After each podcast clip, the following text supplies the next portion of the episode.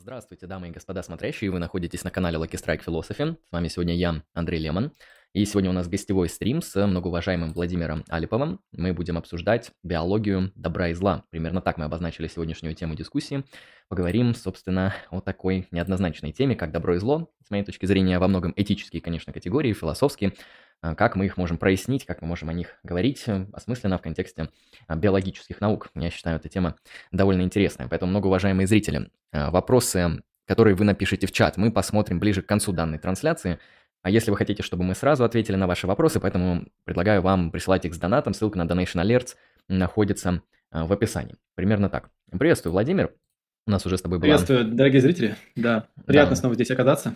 Чувствую себя как дома. Благодарю. Да, у нас уже была с тобой трансляция, где мы также старались обсудить некоторые пересечения биологии и философии. Мы говорили там о расширенном фенотипе, о многих других вещах. Вот сегодня я решил, почему бы не попробовать осветить в контексте биологических наук еще и этику, ту дисциплину, которой я, соответственно, профессионально занимаюсь. А, ну, если что, многоуважаемые зрители, ресурсы Владимира находятся в описании, поэтому обязательно подписывайтесь, вот об этом тоже не забывайте. А, Владимир, я тогда, наверное, для затравки какие-нибудь базовые вопросы начну задавать для начала. Хорошо, добро и зло. Ну, все мы, наверное, первое, когда слышим о нейробиологии или биологии добра и зла, мы, наверное, вспоминаем Сапольский или каких-то таких подобных авторов, которые сделали в это все как бы на данный момент мейнстримный вклад, если это не так, можешь опровергнуть это. А, вот я бы хотел сначала спросить, вот когда мы говорим о добре и зле а, в контексте а, твоих наукодисциплин, в которых ты, соответственно, специализируешься, о чем вообще ведется речь? То есть что имеется в виду, что подразумевается и на что в первую очередь, какой объект исследования, грубо говоря, потому что Интересно, что именно здесь подразумевается под добром и злом и а, как это исследуется. Наверное, вопрос такой немного общий, но, надеюсь, для начала это подойдет. Да. Ну, кстати, у нас там в чате был Роберт Сапольский в самом начале, еще до того, как мы подрубили. Не знаю, он тут, не тут. Это, кажется, один из твоих модераторов. Ну вот видишь, я не знаю, как ты его сделал модератором, но... Это кто-то а, из наших собственно... старых подписчиков обманул меня, да? проконвертировался, да, то есть он променял нашу философскую жизнь на что-то иное. Да, да, начитал своих книжек. Ну и действительно, книжка так и называется, которую Сапольский написал, и многие, кто доходит на стрим, они, наверное, думают, что мы будем много говорить про то, чем, чем занимается сам Сапольский, о том, о чем он там писал в своей книге. Конечно, какие-то вещи мы тут точно обсудим. Но если говорить в целом, да, я думаю, что немножко то, чем занимается этика философская, и то, чем э, занимаются биологи, нейробиологи, говоря про добро и зло, это вещи, конечно, пересекающиеся. Но вот я уверен, что я сейчас тебе буду рассказывать, а ты скажешь, ну, не совсем то. Да, потому что у нас свое представление о том, что такое добро и зло. И оно, в принципе, э, проистекает из науки о поведении. То есть первоначально все было так, что э, биологи хотели понять, почему люди, почему другие животные совершают то или иное действие, почему у у них есть какой-то выбор, они делают именно этот выбор. И первоначально ну, была история про то, что вот у нас есть, э, скажем, эволюционный такой смысл любого поведения, то есть что э, индивид, он стремится сделать максимально возможное для того, чтобы у него было больше потомков, чтобы они потом передают следующее поколение. Это такое, такое генетически детерминированное, скажем, представление о том, что ценно, как надо себя вести. И поэтому многие э, специалисты, они как бы подменяют эти два понятия. Знаешь, ну, вот у меня был, например, разговор недавно с Дербышевским. Кстати, выйдет на третьем канале на Neotenic скоро интервью. Вот, у него просто вот буквально так. То есть, хорошо то, что хорошо с эволюционной точки зрения.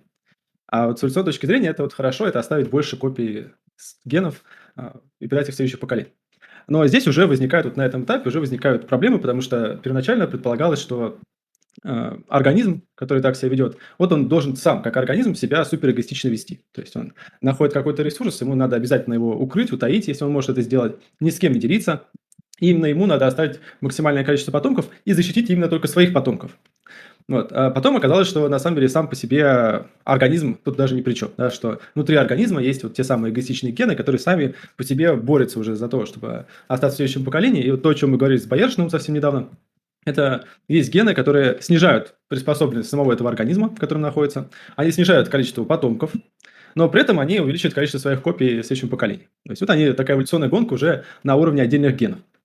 Э, и, и кроме этого, да, оказалось, что есть уровень выше, чем организм. Оказалось, что очень часто организмы как бы целиком, человек или какая-нибудь обезьяна, или, может быть, птица, она жертвует своими как бы эгоистичными интересами, как мы могли бы их интерпретировать, э, для того, чтобы кому-то помочь, кого-то спасти, поделиться какими-то ресурсами. А иногда действительно прямо они идут и жертвуют собой. Это вот первый момент. То есть вот, э, скажем, понятие о добре и зле здесь понимается так, что вот живой организм, он считает что-то хорошим, а что-то плохим. И какое-то поведение он, мы можем интерпретировать как э, плохое, да, например, поведение даже организма по отношению к другому организму, как что-то плохое, или как что-то доброе. Э, и здесь есть э, как бы ответвление, потому что на самом деле это взаимосвязанные вещи. Это понятие об эмпатии. То есть на самом деле с помощью эмпатии объясняются многие такие варианты поведения. И она как отдельный такой вот красной нитью проходит через это все, потому что а, если мы откроем просто литературу по эмпатии, то окажется, что в основном это люди. Все исследования делают психологи, а, социологи, и очень мало исследований эмпатии именно у животных. И совсем недавно оказалось, что она у них на самом деле есть. И вот а, в этом плане, скажем, по добром и злом понимается, что если мы видим, что что-то происходит, пускай даже с другой особью, и нам это не нравится, потому что вызывает негативные эмоции, значит, это зло. А если мы видим, что что-то происходит э, с другой особью, и нам от этого хорошо, ну, мы будем называть это добром. Вот. Э, это третье, как бы, такое ответвление. Ну, это вот я очень коротко про это сказал. Э, и четвертое – это вот понятие морали, скажем. Это мы уже скорее говорим про взаимоотношения в целых коллективах больших, то есть вот откуда берутся какие-то нормы моральные, то есть сюда в первую очередь относится справедливость, то есть почему какие-то организмы, они, например, вдруг ведут себя справедливо, хотя с точки зрения Дарвина, и того, что мы знали, может быть, про Дарвина, они должны были вести себя супер эгоистично, и вообще никакой равенстве, братстве речи быть не может. И самое удивительное, что мы это видим у самых простых организмов, не только у людей, не только у приматов, ну, даже там кто-то говорит, что это работает на уровне бактерий. И следующий момент – это вот, э, кроме вот понятия даже такой простой справедливости, это вот э, понятие сочувствия и понятие того, что есть какие-то внутренние свои собственные запреты, которые работают не только на уровне целого коллектива, но и тогда, когда это животное остается одно, наедине с самим собой. Это то, что мы знаем у человека хорошо работает, и то, что вот мы в последнее время можем наблюдать даже у других коллективных животных. То есть это вот такая, знаешь, такая размазанная вещь. А, в качестве еще такого, ну, может быть, немножко соуса сверху, можно сказать, что как вот мы видели на примере, например, Дробышевского, каждый раз вот это само понятие добра и зла, она вводится, э, исходя из того, как сам человек, как сам исследователь понимает, вот, что такое добро, что такое зло. Вот. А, это, это немножко запутывает все, что там происходит. Ну вот а, я бы сказал, что, наверное, правильнее для того, чтобы особо не путаться, говорить о том, что у нас есть какое-то поведение, которое проявляется у организма, которое мы, люди, с своей точки зрения интерпретируем как а, моральное или там справедливое, а потом пытаемся понять, почему они это делают, и может ли это быть, например, биологически обусловлено как-то. Вот примерно такой дискурс. Слушай, ну довольно интересно, потому что я думал, оно будет как-то кардинально или сильно отличаться от того, что мы наблюдаем там в философии и в нормативной этике, на самом деле нет.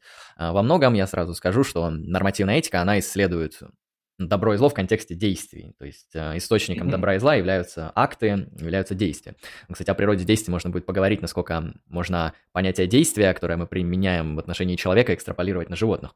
А, и, соответственно, определенная разновидность действий может оцениваться как добро и зло, как действие, которое там хорошее или аморальное, или морально допустимое, а, и, соответственно, по тем или иным критериям. Например, то действие, которое приносит вред или эм, не максимизирует полезность, а максимизирует страдания или способствует страданию, оно вот в утилитаризме, в таких конституционалистских теориях может именоваться просто злом. То есть, если действие вызывает впоследствии э, вредные последствия, э, то это просто зло. А там, если брать какие-то деонтологические системы, они немного по-другому пытаются это выстроить, что какие-то действия являются злобными или добрыми, э, моральными или аморальными сами по себе.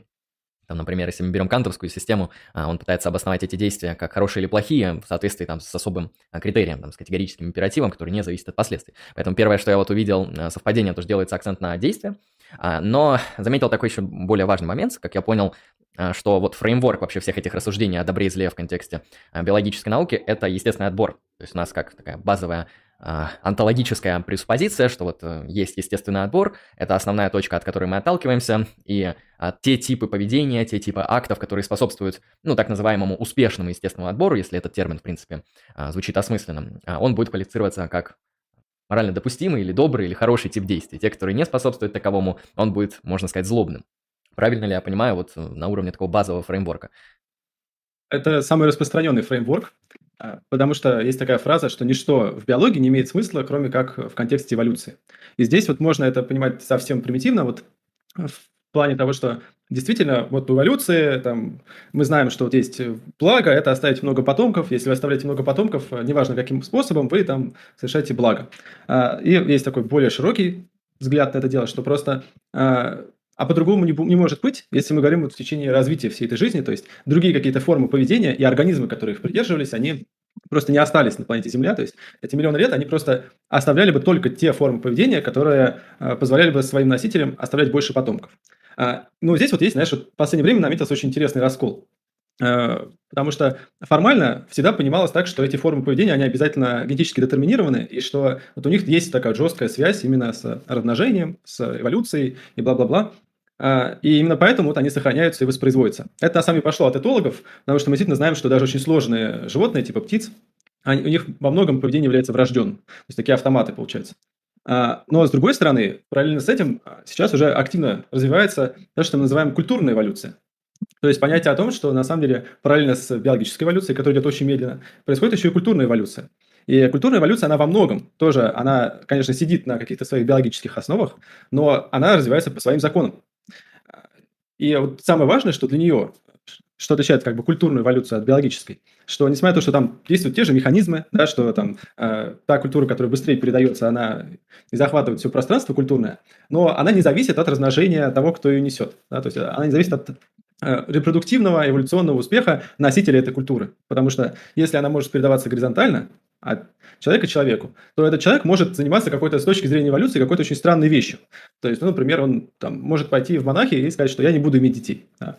А, но он своим примером заразит каких-то еще там молодых людей, они могут заразить еще каких-то людей. И получается так, что вот а, эта культурная эволюция, она в этом плане немножко отходит от, от эволюции биологической. И здесь уже приходится как-то совсем по-другому рассматривать, что является добром э, в этом плане, что является злом, потому что, опять же, многие люди, которые этим занимаются, они продолжают э, как бы подсознательно интерпретировать это так, что, ну, какая-то культурная традиция, она передается, потому что там популяция, которая носит, она более успешная и бла-бла-бла. А, и, по сути, они связывают. То есть, вот это там, э, у них происходит просто подмена. Вместо гена – мем, и все. Но на самом деле это не так. То есть, вот, ну, очень много примеров тогда, когда все совсем по-другому происходит. Особенно в эпоху тогда, когда у нас есть такая глобализация, такой обмен информацией, и все, нет привязки. То есть успех какой-то культурной традиции совершенно не зависит от того, что там происходит с этим организмом, с этим индивидом. Может, он там э, пойдет, не знаю, со скалы спрыгнет, или там какие-нибудь секты, самоубийцы, еще что-нибудь. Вот это интересно. Это вот сейчас очень активно развивается. И почему мне особенно это кажется интересным? Потому что, э, я думаю, мы успеем про это сказать, что у нас, конечно, есть врожденные э, элементы, которые вот определяют то, что мы там считаем хорошим, что мы считаем плохим, скажем, определяют нашу мораль.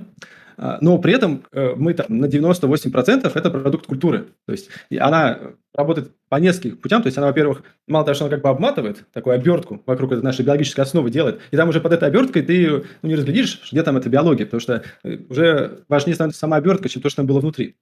А во-вторых, есть какие-то формы да, поведения, какие-то то, что мы, может быть, назовем какими-то социальными правилами, которые вообще не, ну, как бы не имеют своей э, биологической основы, наследуемой. То есть, если человек ими не обучится, то они сами у него ни в какой форме никогда не разобьются. Это очень важно, потому что предрасположенность им обучиться у него есть, но они сами возникают только в определенной культуре. И э, самое интересное, что вот такого рода этот фрейм э, этой культурной эволюции, он позволяет э, создавать совсем другие формы кооперации. А, ну, вот, э, раз уж мы про это поговорим, я вот еще одно различие покажу. Потому что вот э, обычно, когда мы говорим про эволюционный именно успех, вот это вот эволюционное благо, э, нам, мы можем на это смотреть по-разному. Ну, самое главное, чтобы копий генов в следующем поколении было побольше. И здесь легко объясняется, почему организм может вести себя эгоистично. И самое интересное, что с помощью этого легко объясняется, почему он может проявлять какое-то альтруистичное поведение. То есть, почему, например, он может помогать своим братьям, сестрам, Например, это тут э, хрестоматийный пример, когда э, чайка, найдя какую-нибудь э, кучу рыбы, которая там в сетях запуталась, она кричит очень громко, привлекая всех соседних самок. А потом, когда они прилетают, она отбивается от них. Вот, казалось бы, ну, ей это невыгодно, она получает меньше еды, но, опять же, мы можем это легко объяснить, потому что прилетают не только чужие чайки, но прилетают ее братья, сестры, родители, дети, которые всем этим питаются. То есть, таким образом, в целом, получается родственный отбор. Это вот теория родственного отбора, когда мы легко можем пожертвовать своей жизнью с точки зрения эволюции, э, чтобы спасти двух своих братьев или восемь кузенов. И тогда нам будет это выгодно, потому что э, лучше, чтобы спастись двое, чем кое-как там выжил один, я. Да? И с этой точки зрения очень много поведения человека там в морали можно объяснить. Наверное, скажем про это тоже пару слов в свое время.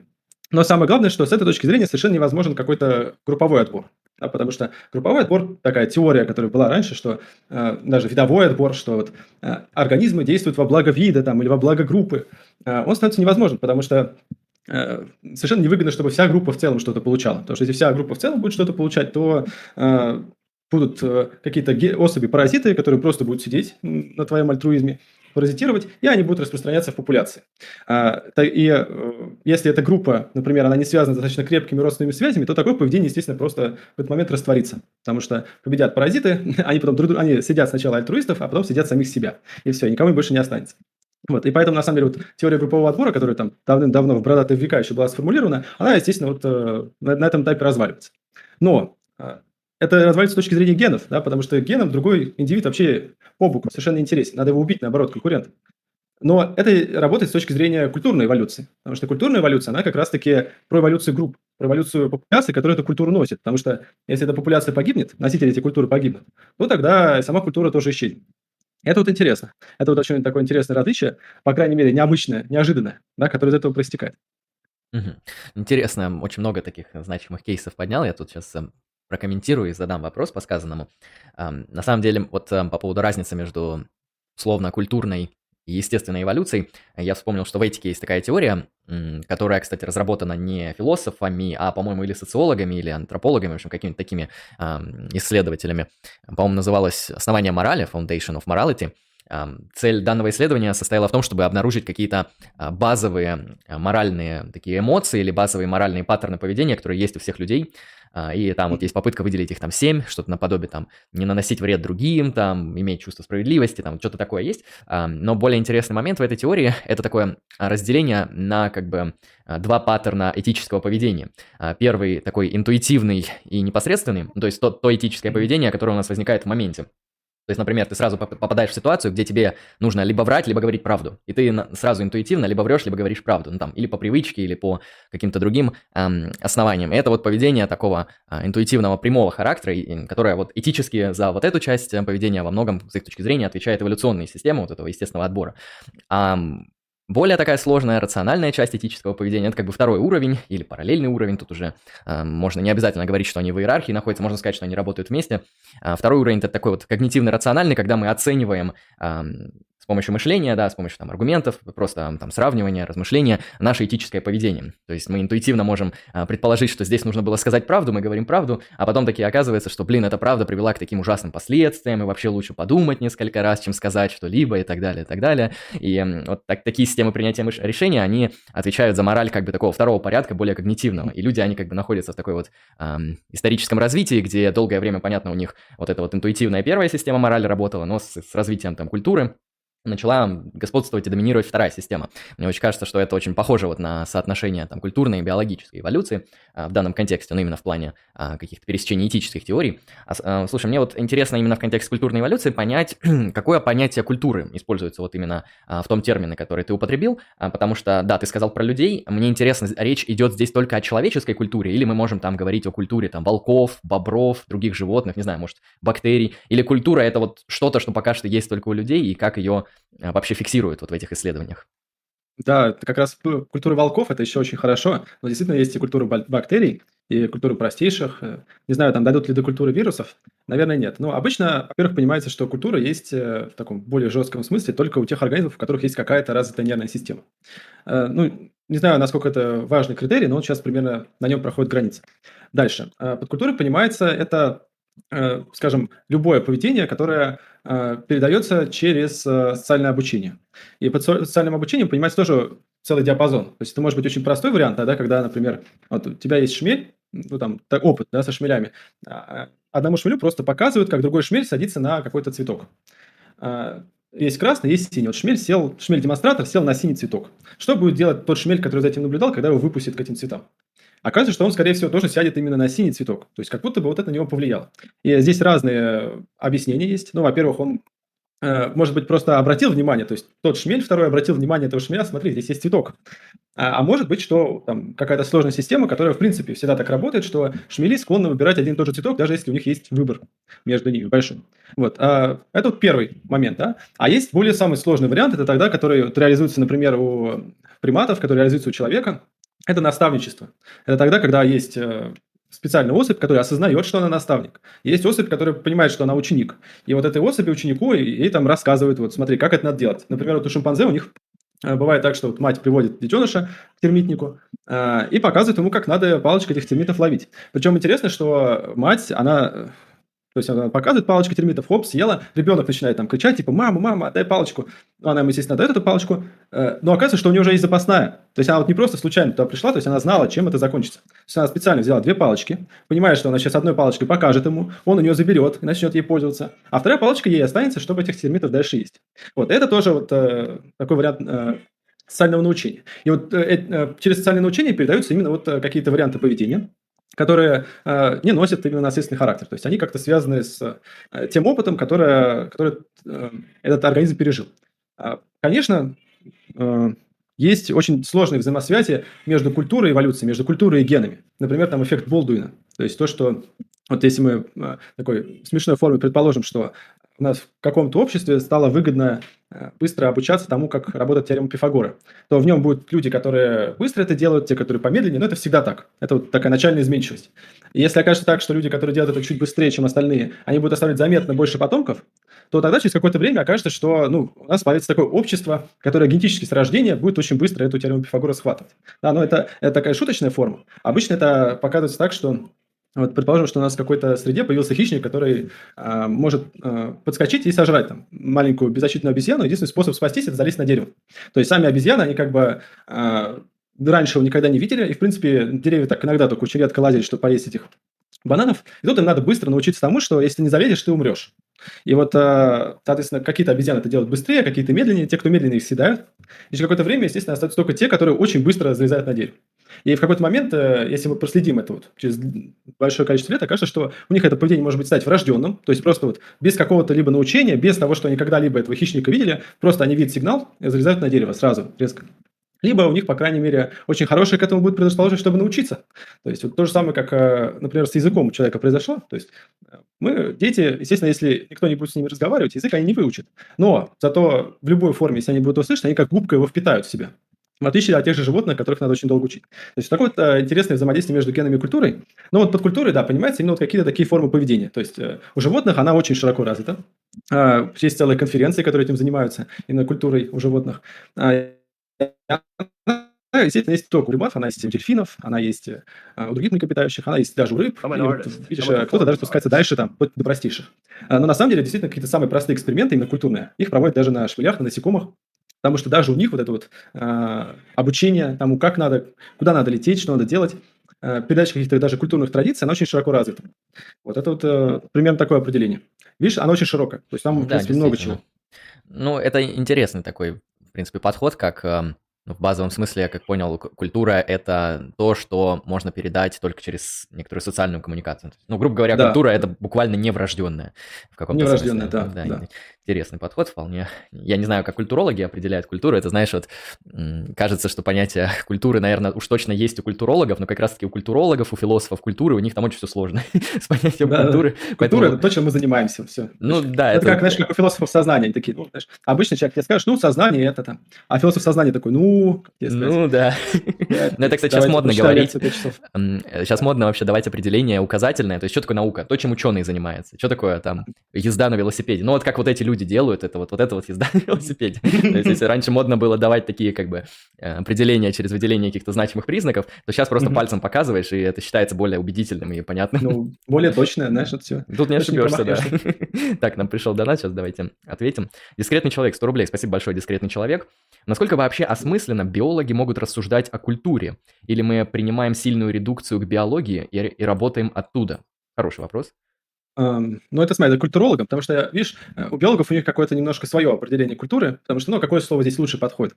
И, наверное, знаешь, почему это важно? Потому что оказывается, что этот путь был как раз сверху вниз. То есть сначала это предполагалось, что культура есть только у человека, и антропологи, палеоантропологи, они пытались как-то выделить, вот, что это такое, чем это отличается от генов, э, изучали вот эти все орудия, там, ашельские, алдувайские, разные-разные. А, а потом они поняли, что, ну, как это передается, к ним подошли этологи, такие говорят, ой, а у нас вот, э, вот ну, интересный момент, например, да, который, наверное, вот все это сближает. Это то, что вот мы всегда делали раскопки, видели изменения культуры, то есть изменение культуры, которое шло очень быстро. То есть, ну, буквально вот за 700 тысяч лет человек там вот с таких вот каменных штук полетел в космос. Да? Это не гены, да, гены не могут так быстро поведение менять. То есть это вот чисто такое культурное изменение, мы это можем по слоям наблюдать, очень интересно. А потом э, ребята подумали, а о чем мы не можем посмотреть, может быть, такие же культурные слои есть у обезьян. Они сделали раскопки в месте, где там черные э, полосатые капуцины э, работают. Они тоже там работают с камнями. У них довольно сложная орудийная деятельность. То есть они берут там э, камень, кладут на него орех, сверху по нему долбят. Оказалось, что у них тоже есть культурные слои. И причем в этих культурных слоях это изменяется их культура. То есть сначала они просто клали орех на землю, сверху его убили. Потом они научились делать каменную подставку и сверху бить. Потом молоточек стал поменьше, поудобнее, чтобы сверху долбить. И в конце концов они вообще перестали пользоваться этими подставками, они научились пользоваться корнями деревьев. То есть они на корни деревьев закрепляют и сверху долбят этим молотком. То есть тоже есть культурная эволюция у животных. Ну и таких фактов очень много стало накапливаться. Естественно, в первую очередь здесь приматологи выскочили. И вот э, началось такое взаимодействие, потому что оказалось все, то, что мы, э, скажем, знали про человеческую культуру, это можно переложить и на культуру приматов. А там уже, знаешь, там с культуры приматов, там уже на культуру водных млекопитающих социальных, а потом уже там до шмелей осталось совсем чуть-чуть. Вот, ну, то есть вот такой вот путь-путь. А, э, тут неизбежно вот есть какая-то такое, ну, скажем, а, выделение более значимых каких-то вещей, то есть какие-то вещи, они неизбежно отваливаются, то есть то, что может быть очень важно там культурологам, она в результате в конце концов оказывается не очень важно для биологов, но зато это позволяет сделать вот такую вот э, рабочую модель того, как это происходит, как происходит ее развитие, как происходит ее наследование и передача. Ну, вплоть до того, что, вот, например, какие-то нейронные механизмы, которые за это отвечают, э, постепенно становятся все понятнее, очевиднее, как это могло эволюционировать, и все в этом духе. Вот. Как-то так. Ну, хорошо, что в науке наблюдается прогресс, и стремительный, и мы получаем какие-то значимые ответы на все это. А, хорошо, мне, знаешь, еще хотел один момент прокомментировать к позапрошлому тейку по поводу того, что а, те особи, в общем, которые вот а, не действовали определенным образом, они просто вылетели из эволюционного отбора, и, соответственно, такое поведение просто не сохранилось. Это когда ты говорил про вот этих абсолютных альтруистов, которые там как бы будут поддерживать общество, но, походу, не будут, потому что их э, они не будут размножаться, а другие будут, да? А, мне вспомнился такой тоже в этике аргумент в пользу гедонистической версии утилитаризма. Она исходит из посылок, что Удовольствие – это как бы добро, а страдание – это зло. Она исходит из таких базовых положений, оттуда дедуцируется вся этика. А, ну и там, соответственно, в основном претензия это к базовым положениям, что нельзя добро описать, ну, человеческое, да, добро – это про людей в основном этика, только лишь в категориях удовольствия. И я слышал такой интересный ответ, что все, кто действительно считали, что добро это что-то, что идет мимо удовольствия, или то, что там, страдание – это не зло, вот они просто вылетели из эволюционного отбора, поэтому мы как бы вынуждены считать, что добро и зло – это как минимум страдание и удовольствие, и их всякие разновидности в тех или иных э, версиях и интенсивностях, потому что те, кто так не считают, они просто ну, не понимают, как сложилась наша эволюционная природа. Вот э, мне интересно, как бы ты мог а, прокомментировать, насколько э, такой ответ, он релевантный, потому что он, очевидно, этот ответ, он ссылается на биологию, и, наверное, тебе тут лучше знать, насколько осмысленно что-то подобное говорить. А, да, уточню, что там говорилось про людей. Да, смотри, вот здесь очень сложно именно когда ты переходишь на людей, потому что до людей как раз это очень хорошо работает. И можем даже сказать, что само понятие вот там эмоции, положительное, отрицательное, сейчас предполагается, что они как раз возникли, чтобы э, организму было понятно, что вот это действие, этот вариант поведения, он плохой. Не надо им заниматься. То есть почему он плохой? Да, вот это вот интересный момент, то, что э, действительно мы часто испытываем какие-то эмоции, которые мы даже вот не можем объяснить. А, и мы очень часто избегаем какого-то поведения по совершенно непонятной причине.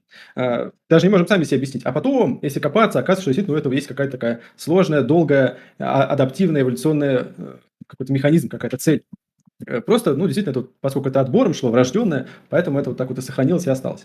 Но когда мы переходим на человека, здесь вот возникает э, сложность, потому что, ну, первое, там кто-то уже в чате писал, да, ну вот а вот перенаселение там это хорошо там, и что будет там при перенаселении и так далее. То есть э, очень часто, на самом деле, когда мы оцениваем последствия своих поступков, да, мы э, склонны прогнозировать, что там будет дальше в будущем. То есть это во многом э, как раз, ну, может быть, такое сильно количественно отличает людей от всех остальных животных. Горизонт планирования, назовем это так. То есть мы вот э, знаем такие, о, ну сейчас я не съем булку, да, мне будет плохо, потому что я буду голодный. А, но мы потом расширяем горизонт планирования и такие, ну, зато там через неделю, если я не буду каждый день есть булки, я похудею на столько килограмм, я буду красивым. А, можем еще дальше расширить горизонт планирования, сказать, типа, ну, а нафиг мне сейчас вот это страдать, там, например, я там девушка, если я буду тощая, то э, у меня там будут проблемы с гормональным фоном, я не смогу нормально выносить детей, еще что-то. Зачем мне это нужно? Да? Ну и так далее. То есть можно постоянно этот горизонт планирования далеко-далеко-далеко отодвигать. И интересно, что очень часто бывает, что на каждом этом шаге понятие о том, насколько это поведение хорошее или плохое, оно будет меняться. Ну, это такой классический, на самом деле, психологический прием. То есть человеку говорят, ну, ты вот э, что-то с тобой произошло, но ты всегда вот э, подумав, рационализировав это как-то, ты можешь э, изменить свое отношение к этому. Ну, как, знаешь, там, ну, да, там, тебя побили, ну, ты же там, вот в следующий раз ты уже научился тому, что ты не будешь там ходить, там, может быть, ты, у тебя появится мотивация там записаться в какую-нибудь секцию, еще что-нибудь. Из любой ситуации, да, вот таким образом можно э, как-то к этому отношение изменить. Поэтому и то, что у животных, да, действительно там все это просто, у человека не просто, потому что даже если мы смотрим э, с эволюционной точки зрения, да, вот, э, казалось бы, там, иметь детей хорошо, но мы видим, что тенденция неуклонная к тому, что люди оставляют все меньше детей. И тут что влияет? Тут влияет именно культурная эволюция очень сильно. То есть она э, приводит к тому, что да, вот какие-то наши эти внутренние биологические предпосылки, а, они э, обрастают э, там, очень сложными, сложными вещами, которые в итоге приводит к тому, что они работают совсем по-другому. Ну, вот банальный пример, то есть э, предпосылка никуда не делась. То есть, да, детей надо иметь, это здорово, но надо же, чтобы они выжили, да, чтобы они выжили, чтобы они там получили хорошее образование, чувствовали себя приятно. Поэтому люди что думают? Я не буду сейчас заводить детей, я подожду, когда у меня там будет больше денег, а, когда я смогу дать им хорошее образование, хорошую одежду там, и так далее, и так далее. А, и они отодвигают постоянно, потому что на самом деле здесь ну, э, совершенству нет предела. То есть, в принципе, этот э, порог его можно отодвигать сколько угодно. И в конце концов, там человек уже такой, ну, как бы уже поздно иметь детей, да, там, все, уже там даже эко не поможет.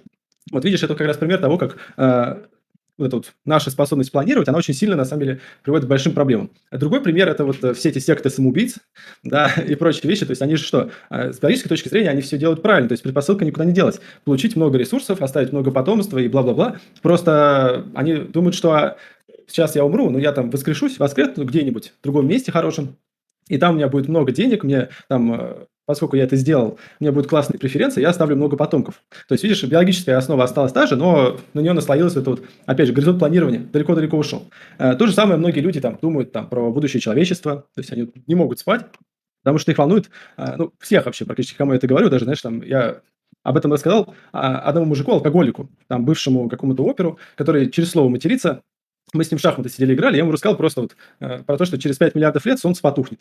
И вот, ну, что ему там, что будет через 5 миллиардов лет? Ему там жить осталось 30.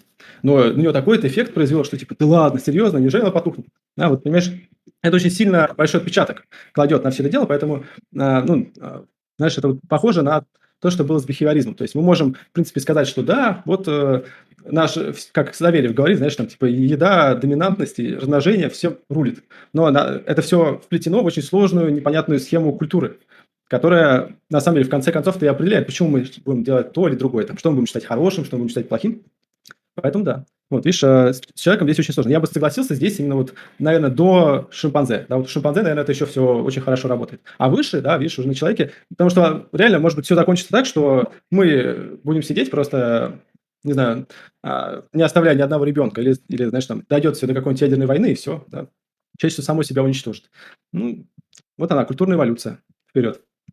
Это интересный момент, на самом деле, потому что мне всегда как раз-таки казалось, что мейнстримом ну, по крайней мере, в биологических науках он такой обратный, что вот э, мы говорим, что нет, культура – это надстройка в марксистском таком смысле, культура, она производная, культура – это вот э, ну не знаю, вот как, как, как на примере птиц, то есть им нужно размножиться, но они танцуют. На самом деле танец не обязателен, но они добавили, ну так, чтобы было, ну так, по приколу. И вот э, культура это такой один большой прикол, за которым стоит абсолютно очевидный механизм, и он тут всем правит. Я как понимаю, немножко здесь это преувеличенная позиция. Я, наверное, вопрос задам так, не отдаем ли мы слишком много значения вот этой культурной эволюции, то есть можем ли мы выделить какие-то ну или примерные, или относительные критерии, где вот проходит э, вот эта степень детерминации. То есть можем ли мы сказать, вот здесь вот явно однозначно э, гипервысокое влияние культуры, там, не знаю, на 90, на 53% или что-то подобное, а здесь вот нет. А может ли это, это как-то меняться, переходить, это можно ли как-то отслеживать, потому что, ну, в принципе, да, мы можем сказать, вот смотрите, там, э, в конце 20 века чуть не наступила ядерная война. Очевидно, появление ядерного оружия – это культурный продукт, поэтому в этом плане вот в 20 веке культура, она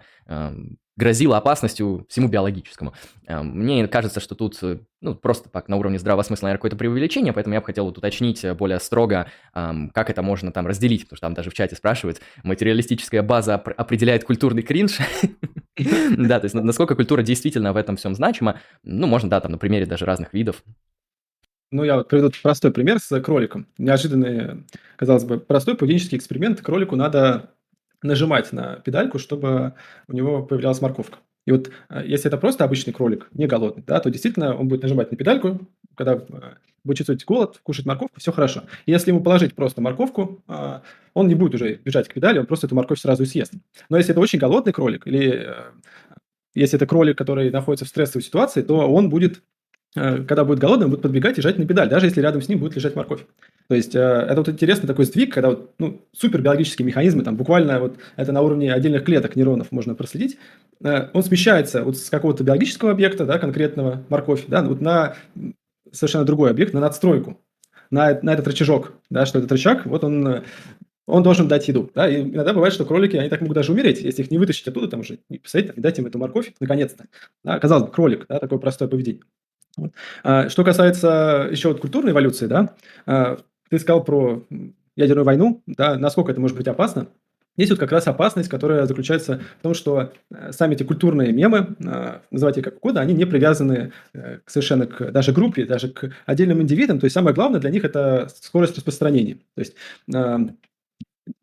и очень часто, ну, например, если мы видим такой процесс э, у генов, потому что гены же тоже так могут себя вести. То есть пока гены зависят от организма, пока их успех этих генов зависит именно от самого этого организма, они ему помогают. То есть они не всегда делают это супер охотно, но все-таки помогают. Но как только гены становятся от него независимы, то есть, ну, пример – это вирусы. Да, когда вирусы, это, по сути, многие из вирусов, да, э, по крайней мере, они являются такими независимыми генами, чем они занимаются? То есть тогда, когда их э, репродукция совершенно не зависит от организма, потому что они от одного к другому перескакивают. Ну вот мы видим, к чему это приводит. Да? Вот. А, и то же самое совершенно спокойно может произойти с культурой. То есть а, многие, на самом деле, из тех, кто занимаются этим, они предрекают, что, ну да, в какой-то момент просто культура сама всех сожрет. То есть то, что дало колоссальное преимущество в начале, потому что позволило, ну, вот важный смысл культуры, я хочу это подчеркнуть, это в том, что ты можешь к чему-то приспособиться и адаптировать свое поведение э, не генетически. Потому что, предположим, там какой-то фрукт, э, он э, красный, выглядит аппетитно, сочно, но он ядовитый, ты умрешь. Если ты будешь его там кушать, да, кто-то в племени там чисто генетически, э, может быть, у него там проблемы со зрением, да, он э, не меньше ест этот красный фрукт, а кто-то чаще его кушает. Ну, тот, кто чаще, он будет умирать там. И вот спустя там многие-многие поколения э, наконец-то появятся такие люди, которые перестанут совсем есть этот красный фрукт. Да? Ну, вот в рамках одного поколения это никаких изменений не произойдет. Просто вот не приспособились, умерли, и все. А вот культурная эволюция позволяет в рамках одного поколения к этому приспособиться. То есть просто один человек посмотрел на другого, как он там валяется, корчится, из него выходит этот фрукт. И он такой, ну, что-то я не буду, наверное, пробовать его. Ладно уж. А, я ему поверю, скажем так. Я бы тут добавил даже все, то, да? что а, ему даже не обязательно смотреть, как кто-то действительно отравился, а там кто-то может, может это там читать. пересказать, да, рассказать, там скинуть мем. Это уже достаточно. То есть да, даже не нужно доводить до вот этих крайних ситуаций.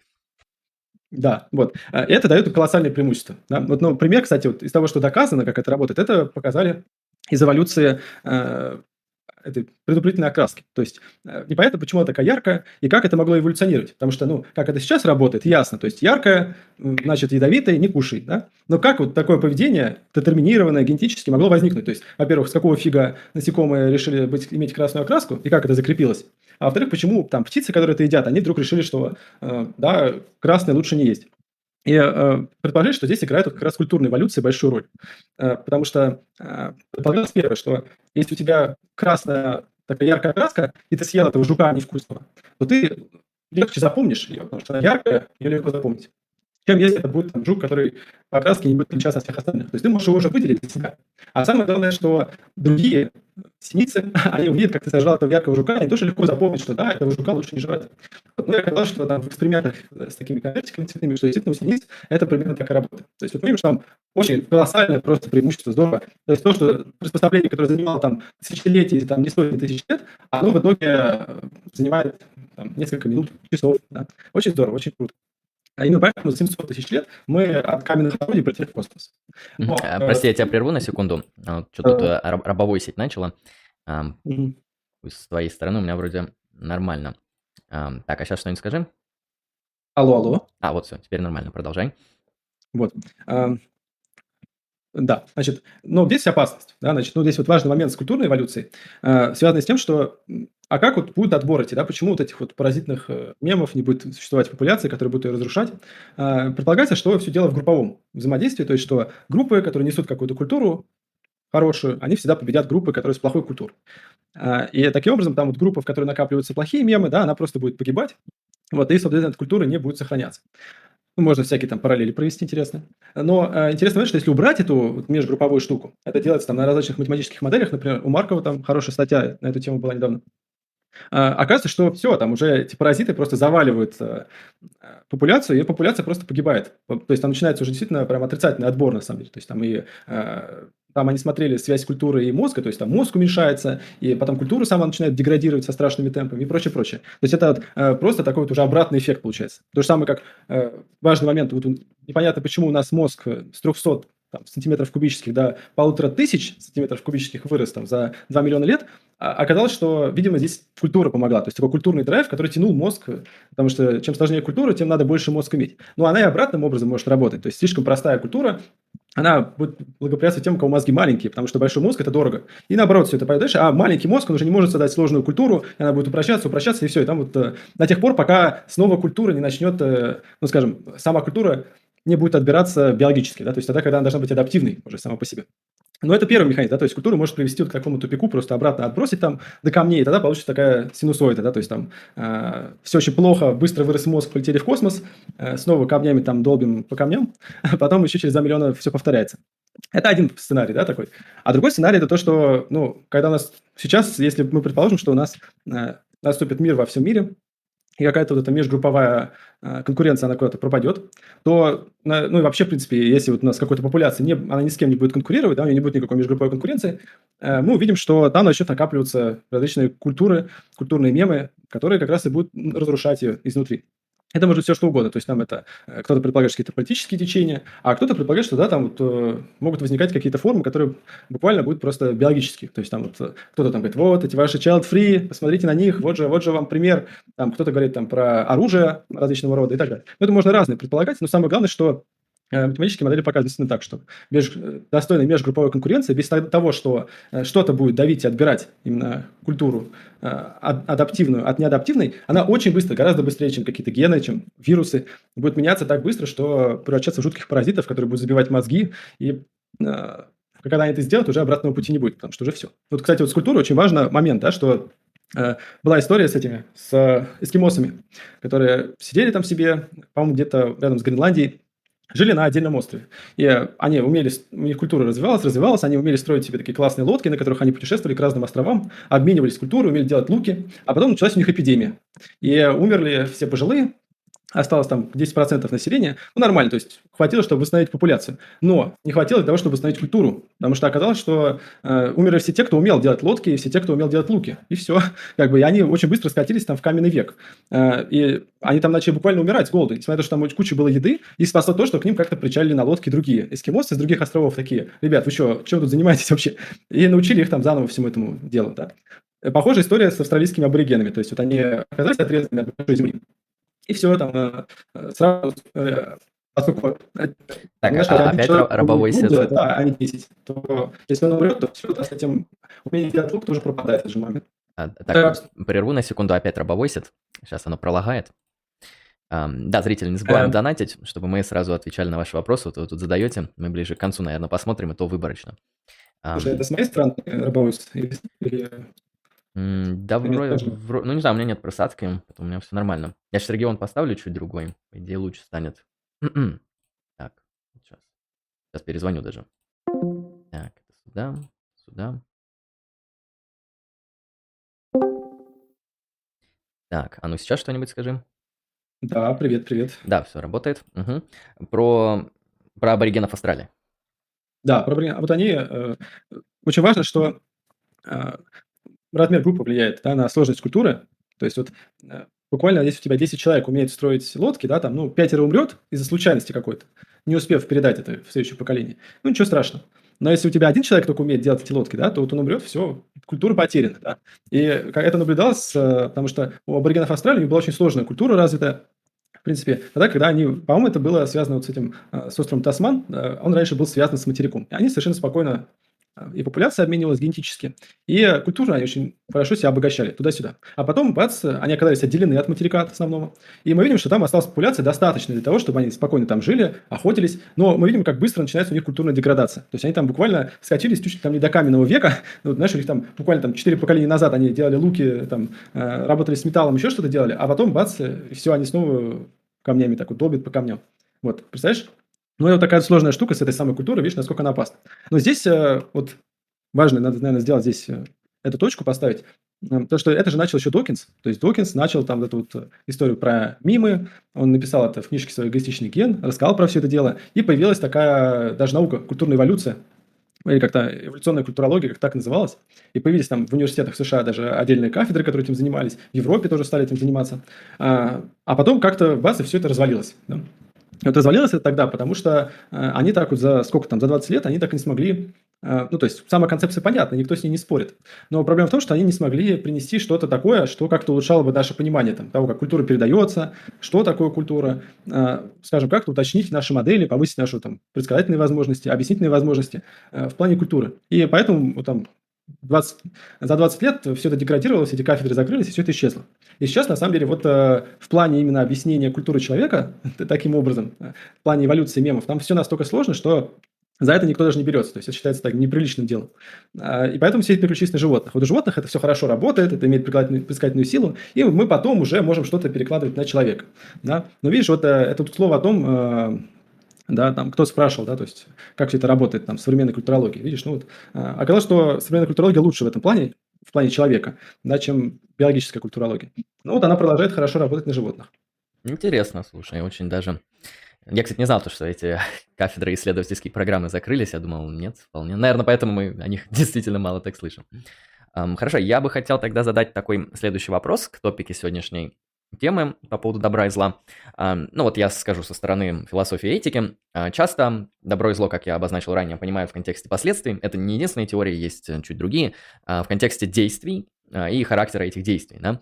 Соответственно, часто помимо анализа действий также анализируются нормы, ну то есть правила. То есть у нас есть какой-то там набор э, правил поведения, и мы смотрим правила поведения, они что регулируют? Поведение, соответственно, и мы вот э, вырабатываем те или иные правила поведения, выдавая им, соответственно, некоторый там, моральный статус, да, вот это вот правило поведения, там, не лги при таких случаях, не кради имущество при таких случаях, там, а помогай своим родственникам при таких случаях и так далее, это общие правила, мы их наделяем моральными характеристиками по тем или иным причинам в тех или иных нормативно-этических системах. А, соответственно, как эм, моральные правила изучают люди, мне кажется вполне э, понятно. То есть люди, существа, которые там знают язык, и им, им эти правила можно объяснить просто семантически, там как-то это эм, рассказать на словах, может быть, э, что-то вот такое чисто лингвистическую а, процедуру провести. Мне интересно, вот можем ли мы говорить, что вот правила поведения, правила поведения, это же сами по себе некоторые такие формальные вещи, мы их как бы изобретаем а, для тех или иных там целей, или они просто как обнаруживаются, какие-то такие скрытые механизмы. Вот сами правила, если они у животных, других а, видов, соответственно, и если да, то каким образом эти правила, эти животные изучают. То есть мы можем их изучить там лингвистически, там как-то прочитать про них, узнать про них, договориться о них в том числе. А если у животных, которые не обладают таким языком, как мы, есть эти правила поведения, то как они их схватывают и как они им следуют. Потому что я вот слышал, что вот у волков есть там правила поведения, которые регулируют их отношения в группе, да, у них там иерархия, все дела, распределение ролей. И мне интересно, а где эти правила писаны? Потому что, в принципе, если вы скажете, какие правила поведения, там, не знаю, в Российской Федерации, вы их где-то найдете. То есть вы их либо просто найдете записанными там в каких-то формальных э, кодексах, либо вы их просто узнаете от носителей через язык. А как быть с животными? Не, не приписываем ли мы правила поведения в животном моральном сообществе, э, ну, немного не неуспешно? Или все же здесь есть некоторый такой э, адекватный анализ? Мне интересно такое сейчас э, наступил как раз на самую такую больную жилу всего этого дела. Ну, не больную, а ту, в которой больше всего вопросов.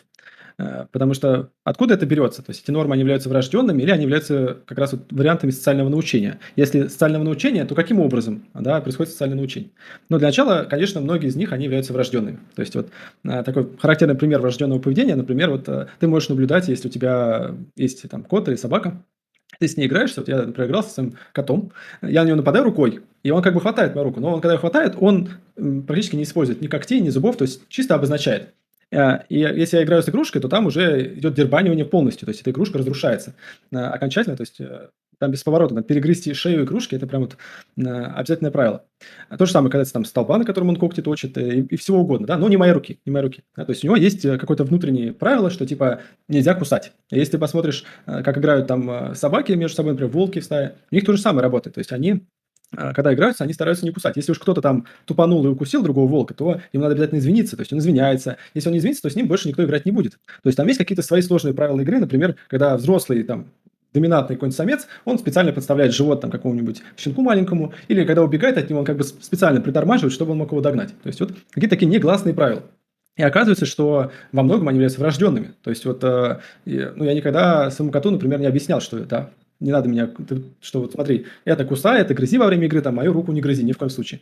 Вот. А, и, и опыты и наблюдения за животными, там, и социальными животными особенно, они показывают, что да, там, у тех, у кого есть эта игра, они всегда проявляют примерно такое поведение. То есть это какое-то врожденное качество. Все начинают играть. Это такой способ обучения.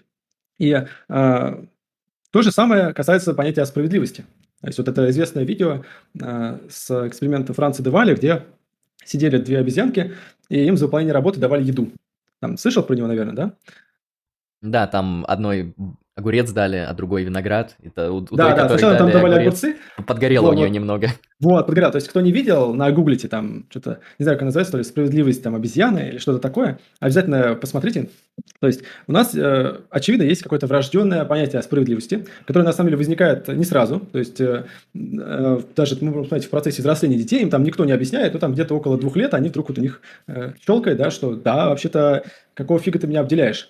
Э, и это то, что там, этологи, специалисты, которые этим занимаются, они называют это справедливость первого порядка. Ну, мне кажется, что это пересекается с классификацией там, и э, философско-этической, наверняка. Да? Э, что плохо тогда, когда вот ему больше, чем мне. То есть, что это такое? Да? То есть, скажем, несправедливость по отношению к, к себе. И вот это вот тоже, видимо, носит какой-то врожденный характер, есть у всех, то есть наблюдается там и у обезьяны, это наблюдается и у человека, наблюдается э, вообще много у кого, там чуть ли не у насекомых, даже такие вещи можно найти. А, но затем мы переходим как бы на следующий уровень. Это такая справедливость для всех. То есть, э, ну, раньше считали, что, например, это есть только у людей, потому что э, вот как раз тот же Франц Деваль, он потом пробовал э, по-другому делать. То есть, например, он одной обезьянке давал виноград, а другой огурец. И вот та, которой давали виноград, она никогда, скажем, не бунтовала, типа, что, ну, что вы творите, да? До тех пор, пока он не дошел до человекообразных обезьян. Вот оказалось, что у человекообразных обезьян, там у бонобо, у шимпанзе, у них э, как раз вот существует это понятие. То есть, э, например, если сделать такую модификацию этого эксперимента, например, э, им надо собирать там крышечки, давать эти крышечки экспериментатору. И вот если там ты даешь красные крышечки, собираешь, то еду получаешь только ты. А если ты э, собираешь э, и отдаешь желтые крышечки, то еду получаете вы оба одинаково. То есть там для, конкретно, для конкретной обезьянки разницы в еде нету. Но в одном из случаев просто оба накормлены, скажем так. И вот оказывается, что в 80 там, или даже 90% случаев э, без оглядки на иерархию, там, даже на то, знакомы они или нет, э, обезьянки будут, э, там, шимпанзе, бонобо, капуцины, они будут приносить именно желтые эти крышечки. То есть как бы они чувствуют, что да, так будет справедливо. Справедливо, чтобы не только я поел, но кто-то еще. А, ну, кстати, здесь вот такая интересная немножко отхождение такое, потому что такая стандартная теория игр, она бы сказала, что ну, у нас такой вот есть игра ультиматум. То есть, что там предлагается какое-то разделение денег, там, денежного приза, предположим, там, 50 на 50, 60 на 40, там, 70 на 30. И, э, соответственно, участники, они должны сказать, согласны они с этой дележкой или нет. И деньги им дают только если они оба согласны с этим. Ну вот, ну там это проводилось там в разных э, это антропологи любят вообще эту игру играть. Да, ну, как бы теория игр, она предсказывает, что э, ну, надо соглашаться всегда. Потому что если ты не согласишься, то ты просто проиграешь по-любому, потому что ну, у тебя будет всегда Э, ноль. Ты просто ноль получишь. Вот и все. Но если посмотреть на поведение людей и поведение животных, да, они в этой игре всегда будут отрицать. То есть, если даже небольшое там расхождение, то есть ему 55, мне там 45, да, то все. Уже э, сразу отбраковывается, сразу отбрасывается. Вот. Это как бы то, что казалось бы иррационально, оно проистекает вот из этого внутреннего чувства справедливости. Э, но вот когда мы переходим на второй уровень, вот откуда это возникло? Как это может быть работать? Э, то есть ну, те, кто занимается людьми, там, детьми из разных социальных слоев, они говорят, что, ну, видимо, это воспитанием прививается. Потому что они говорят, что не у всех детей, как бы там даже к взрослому возрасту, появляется вот это вот э, вариант справедливости второго порядка. Ну, или, по крайней мере, там их эксперименты не могут это выявить. А, что мы знаем по животным? Ну, такой интересный момент был, что одну там доминантную самку, ее посадили в отдельную клетку специально, так, чтобы другие шимпанзе могли ее видеть, а, и стали ее кормить всякими вкусняшками. А, и она как бы их кушала, лопала, но потом, когда она увидела, что на нее смотрят, она перестала кушать эти вкусняшки, хотя ей там предлагали, говорят, ну ешь, что с тобой будет. И она как бы стала показывать этим экспериментаторам на остальных обезьян. Мол, типа, с ними тоже поделитесь, дайте им всем. Вот. А, и а, если бы она продолжила так есть, да, что бы с ней было? Конечно, эти обезьяны, глядя бы, она только ну, в одно рыло ест эти там, молоко с конфетами, они бы пришли в ярость, они бы стали негодовать, ее стальный статус бы он резко упал. И многие объясняют как раз такое поведение, что типа если ты будешь есть ну, как, знаешь, как это, а, ну, это можно представить себе даже с политической точки зрения у людей, да, там, то есть, если всем плохо, а ты такой сидишь там эти, кушаешь пирожные, пока люди голодают, да, ну, скорее всего, ты долго не протянешь. И у шимпанзе, у них в социальной структуре очень хорошо это показано, то есть, иногда бывает так, что, ну, это даже не только у шимпанзе, там, у почти у всех видов обезьян, особенно социальных видов, такое бывает, что там два самца подходят и видят, там лежит орех вкусный. И никто из них его не берет, потому что они понимают, что они его не поделят. И они понимают, что э, какая-то несправедливый захват этого ореха там, потому что одному все, а другому ничего, он может вызвать конфликт. Зачем это нужно? Потому что у них, э, можно сказать, что самое главное благо внутреннее, да, это как раз, чтобы не было конфликтов, чтобы все друг с другом дружили. То есть очень важно именно эта дружба. Бывает даже так, что две группы, которые вообще ну, с собой никак не связаны, но на смежных территориях, встречаются, и там такое дерево с плодами. И самцы доминантные, они понимают, что не получится его разделить поровну, это дерево. И они просто уходят. То есть они как бы голодные, голодные, дерево с плодами, но никто не будет его есть. Потому что есть риск того, что ну, неправильно поделят, и все, и тогда начнется буча там какая-нибудь. Ну, это я случайно сказал, ну да, что-то типа того начнется. Потому что для них дружба, для них вот эта вот как бы э, социальная связь, они гораздо важнее. Это очень сильно, особенно у, у э, человекоподобных обезьян, потому что у них, человекообразных, потому что у них э, от этого все зависит. Вот этот важный момент, э, кому интересно, там вот очень хорошо это описано у Франца Деваля в книжке «Политику шимпанзе», там описано, что, в принципе, твоя позиция в иерархии определяется не твоей силой, там, не твоими вообще какими-то способностями, а именно тем, э, сколько у тебя, сколько тебя людей поддерживает. То есть, чьей поддержкой ты смог заручиться. А вот чтобы заручиться поддержкой, ты подходишь там им там, что-то вкусное приносишь, там, защищаешь, когда надо и так далее. То есть это очень важно. И, возможно, это точно так же работает у человека. Да?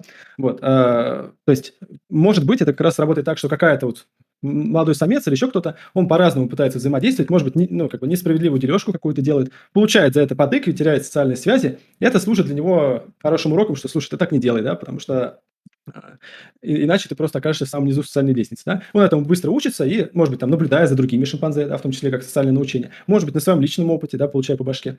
Но в конце концов он этому учится, да, и у него возникает вот такой вот э, вариант справедливости второго рода, что да, лучше, лучше со всеми поделиться, чем вот э, получить.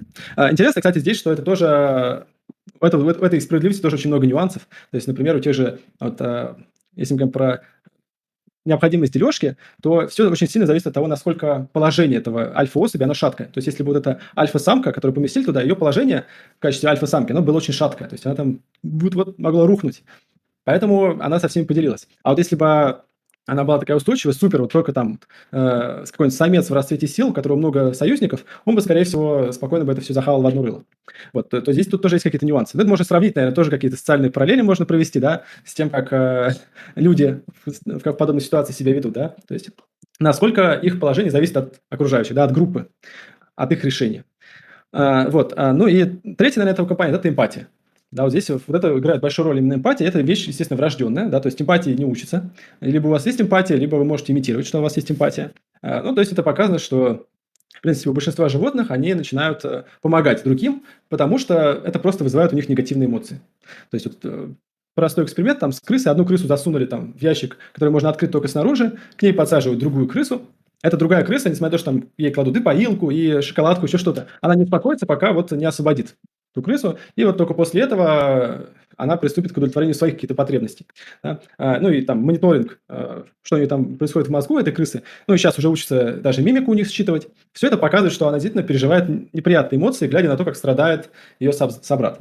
И уж если это на крысах работает, да, что ж там говорить про человекообразных обезьян, про слонов, и что ж там говорить про людей. Да? То есть, на самом деле, э, было показано, что э, вот это вот как бы развитие у подростков, этого чувства справедливости, такого эгалитаризма, оно было очень сильно связано с тем, э, насколько они эмпатичны сами по себе. Да. То есть вот, э, вот эта история, когда молодой человек такой, или девушка такая, ну все, дети в Африке голодают, там, знаешь, э, выходят куда-нибудь на улицу с плакатом, типа, остановите голод в Африке. Ну, то есть человек там где-то в Африке, непонятно где, да, но там эта девушка стоит со слезами, потому что вот она ужасно переживает. Да. Она, может быть, даже запишется в какой-нибудь там Красный Крест и уедет там в Африку помогать этим детям. Потом повзрослеет, у нее как бы контроль над всеми этими эмоциями подутухнет, она такая, блин, какого хрена я тут делаю, и вернется назад. Да. Ну, вот этот момент скажем, желание помочь всем, э, это уже, наверное, даже сложно назвать э, именно вариантом такой справедливости второго рода. Это скорее желание, чтобы всем было хорошо сделать. Именно для того, чтобы не для того, чтобы им было хорошо, а для того, чтобы тебе было хорошо. Потому что если им плохо, ты испытываешь страдания. То есть ты проходишь, видишь, там бомж валяется несчастный, ты э, за него начинаешь переживать. Тебе хотелось бы, чтобы этого бомжа здесь не было. Давай там я пожертвую в какую-нибудь благотворительную организацию, этого бомжа уберут наконец с этой улицы. И, может быть, я сам ему помогу. Просто я не могу на это смотреть. А, и то же самое, там, знаешь, эти истории про то, что иногда люди с такой с гиперразвитым этим чувством, они могут просто все отдавать, что у них есть, там, продавать свои машины, дома дорогие, там, органы жертвовать, там, кровь сдавать, еще что-то. А, ну, в итоге, да, это, э, ну, это не совсем, наверное, со справедливостью связано, но это вот именно врожденная вещь. И даже есть предположение, что может за это отвечать. э, наверняка ты слышал про зеркальные нейроны, вот предполагается, что э, каким-то образом вот эта система именно и ответственна за то, что мы можем на себя перекидывать чувство другого человека. Тут, кстати, вот есть интересная связь с тем, что делает нас, может быть, людьми во многом, потому что вот эта вот способность к эмпатии, это чуть сложнее, чем просто типа, ой, ему плохо, мне плохо. Это на самом деле история про то, что ты понимаешь, что происходит в голове другого человека. Это очень важно, потому что дети, например, до определенного возраста, они тоже не могут понимать, что происходит в голове другого человека. То есть это как бы нарушает их способность решать социальные задачи. То есть они в этом плане тупые. А когда они учатся этому, у них появляется эмпатия, но зато они могут уже понимать твои намерения, твои мотивации и даже на них воздействовать, как-то играть с этими да, мотивациями, намерениями и так далее. Вот. Это важно. И это то, что называется теория разума. А, очень важный момент, э, то, что ну, скажем, обеспечить не только социальную деятельность, но и многие считают, что это может быть связано и с возникновением сознания, и с э, способностью решать какие-то сложные задачи. То есть тут все не так просто. Поэтому, видишь, ну, примерно такая вот история с этим совсем. Я бы сказал так, что я сам лично думаю, что вот именно вот эта вот справедливость второго рода, действительно, она вот является какой-то такой вариантом социального научения.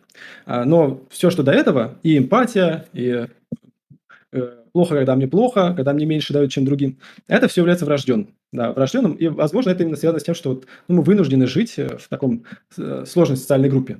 А посмотрим мы это на каких-нибудь э, видов, которые отдельно живут, да, там не на мышей крыс, а там, не знаю, на крокодилов каких-нибудь, да, или, может быть, птиц, а, которые живут отдельно, то, может быть, мы бы совсем другое что-то увидели.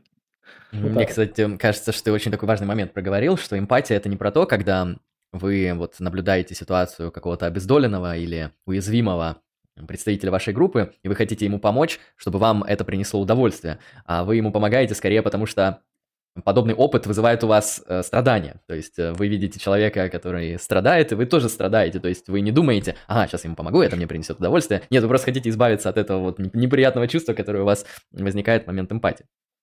Um, да. да, здесь, знаешь, очень много, вот и про кота ты очень интересно сказал, потому что я тоже замечал такой момент, что кошка, она там царапает не биологические вещи, какую-нибудь игрушку, но вот руку она старается не царапать. Мне всегда казалось, ну, то есть первая гипотеза, которая возникла, которая может это объяснить, это то, что ну, наверное, когда кот пытался поцарапать нашу руку или сильно ее укусить, мы его, как говорится, ты чё, сволочь, я тебе зубы выбью. И он научился в этот момент, ну, поняв некоторую угрозу взаимодействия с этим объектом. А вот не думаешь ли ты, что здесь вот можно такие вот вещи, которые мы на первый взгляд а, можем интерпретировать как врожденные, постараться объяснить через приобретение, что это вот в результате некоторого там опыта, научения было получено? Или все же а, вот это вот объяснение этих вещей как врожденные, это довольно ну, такие строгие и наилучшие объяснения на данный момент? Я бы сказал, что врожденное лучше объясняет все эти вещи, потому что а, ну, даже как бы абстрагируясь от опыта с котом, да, вот, ну, например, а, интересно то, что если, например, игрушка дает ему отпор какой-то, да, то есть, ну, он не продолжает, он не перестает ее грызть, а наоборот, может с большим ожесточением как бы не накидываться. Вот, а здесь есть какой-то фактор, который его останавливает. И интересно, что, а, ну, иногда это, если он не понимает, что это твоя рука именно, да, то есть это часть тебя, то есть это интересно, что, ну, знаешь, говорят, что коты тупые, но вот видишь, у них уже такая сложная э, когнитивная деятельность есть, то что они понимают, что эта рука именно твоя, что она часть твоего тела, а не отдельно там от тебя. Вот, а, например, когда ты руку засовываешь под, под какой-нибудь там плед, да, и приближаешься к своему коту, вот там уже ярость возникает. То есть я в первый раз увидел, например, тоже у кошки своей, она такая белая, пушистая, и у нее там такие коготки маленькие вылезают. А тут я как-то за это, за занавеску руку засунул, так что он не видит, что это моя рука, и там вот так вот коготь через занавеску выскакивает, он такой вот такой длинный, понимаешь, вот как кинжал буквально. Я понял, что вот она реально со мной просто, вот она со мной, она ее когти не упускает, хотя вот это может казаться чем-то таким ужасным, жестоким. Вот, а и отсюда же, наверное, ну, как бы вот эти вот вещи, знаешь, э, с э, покусыванием, да, то есть тут многие говорят, что поцелуй, отсюда-то и возник, что как бы, вот, ну, знаешь, типа, желание прикусить, ну, так прикусить как бы показывает, что ты не собираешься на самом деле кусать. То есть это, знаешь, такой вот э, вариант именно диссоциации, то есть то, что выглядит как бы по форме, является чем-то агрессивным, а по содержанию является не агрессивным, это, знаешь, вот как смех тоже, там, типа, оголение клыков, как бы с целью показать, что ты, наоборот, хорошо настроен, что не собираешься нападать и так далее. Это, конечно, есть там у приматов особенно разные интерпретации, разный смех бывает, но в целом вот такое. И это является, да, это именно является врожденным, потому что это э, если посмотреть на, на детеныша шимпанзе, э, те опыты, которые ставил Харлоу в свое время, они показывают, что все эти варианты поведения, они все у них есть. Э, наверное, то, чему они учатся, когда вот лучше их применять, да, как ими пользоваться, чтобы достигать своих целей, там, то есть, например, что вот, да, они могут так вот посмеяться и принять позу подчинения, а врожденное у них качество, а вот когда это делать, да, например, ну, перед низкоранговым самцом не надо так делать, а перед высокоранговым надо, потому что значит... Да, критерии уместности это, да, поведения. Да, да, да, такие критерии. Это, да, это как вариант социального научения. Но какие-то вот эти вот варианты, да, э, игрового поведения, они, скорее всего, являются именно врожденными.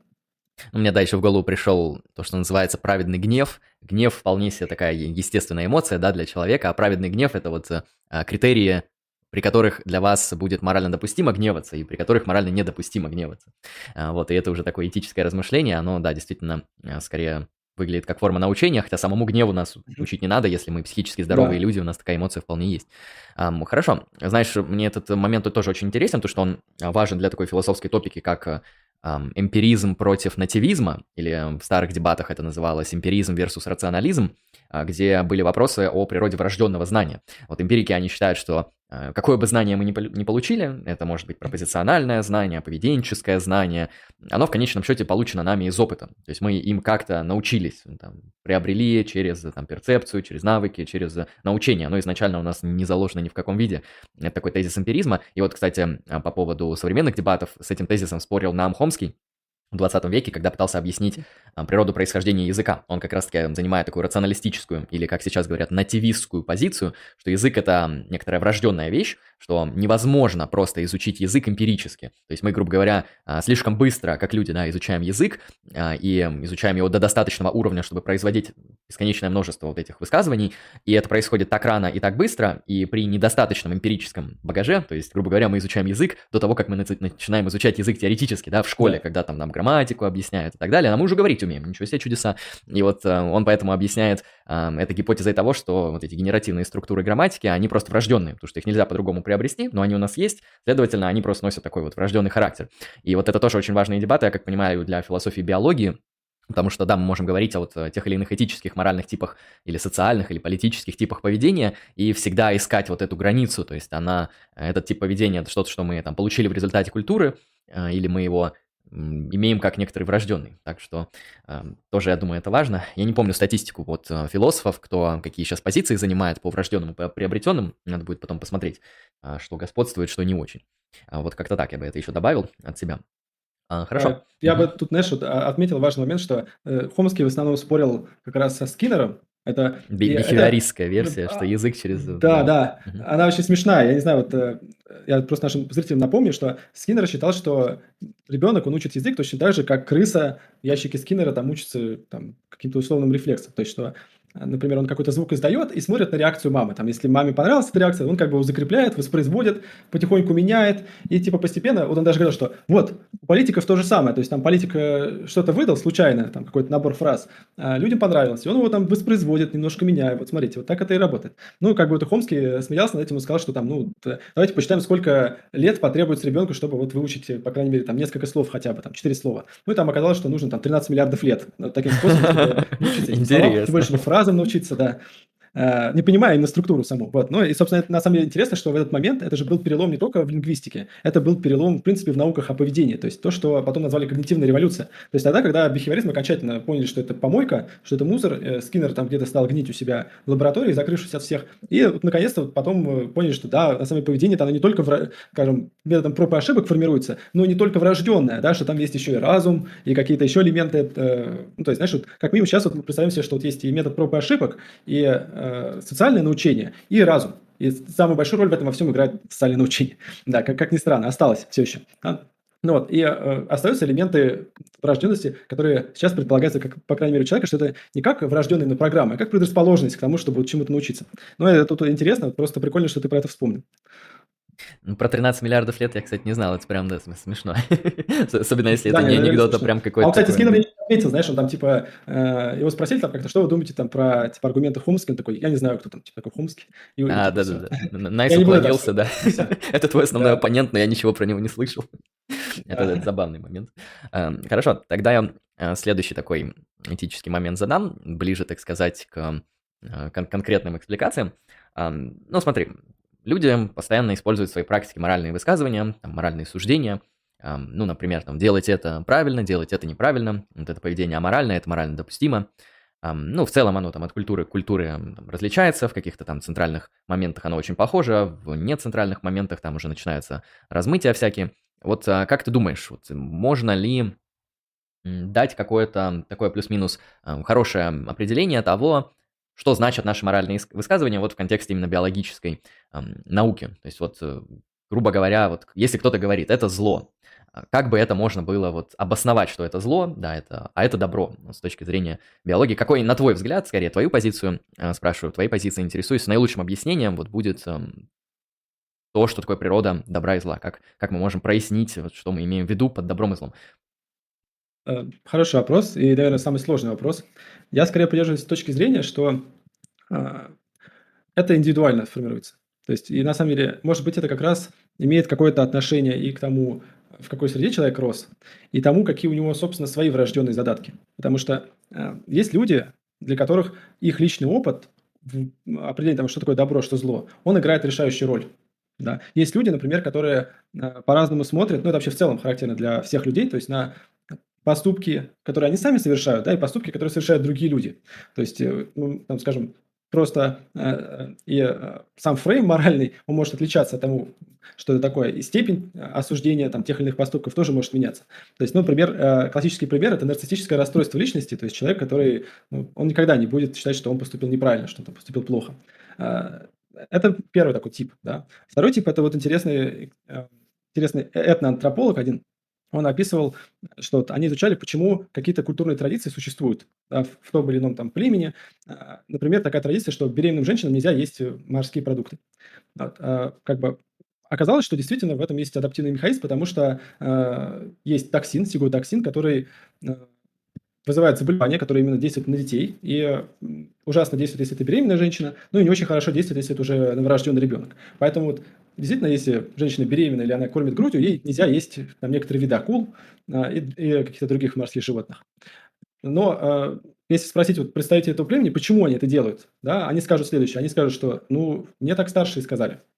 То есть, если старших спросить, они скажут, ну, мне так мама сказала да, там, или скажут, ну, даже не сказала, они скажут, а так вот мама делала, да, вот, а, и как бы они даже не поймут вопрос, типа, ну, в чем он заключается, то есть, вот, что значит, что ты вот пытаешься, почему я так, ну, как вот, ну, вот она так делает, я тоже так буду делать, то есть, и вот, а, наверное, здесь какая-то проходит такая вот линия, может быть, это такая и культурная линия, может быть, это такая цивилизационная даже линия, то есть, которая разделяет тот момент, когда э, человек осознанно понимает, там, что хорошо, что плохо, и когда он это делает неосознанно. То есть, э, вот, э, большое количество как раз вот, э, традиционных каких-то народов, они живут по, другую, по другую сторону черты. То есть, для них, они могут, если ты будешь до них доставать, они придумают тебе какое-нибудь смешное оправдание. То есть, они могут сказать, например, что, ну, для того, чтобы у детей там рыбой не пахли суставы потом, когда они вырастут. Ну, какую-нибудь такую фигню придумывают просто, чтобы ты отстал от них. Но сами они об этом даже не задумываются. И для них достаточно того, что, ну, так сказали.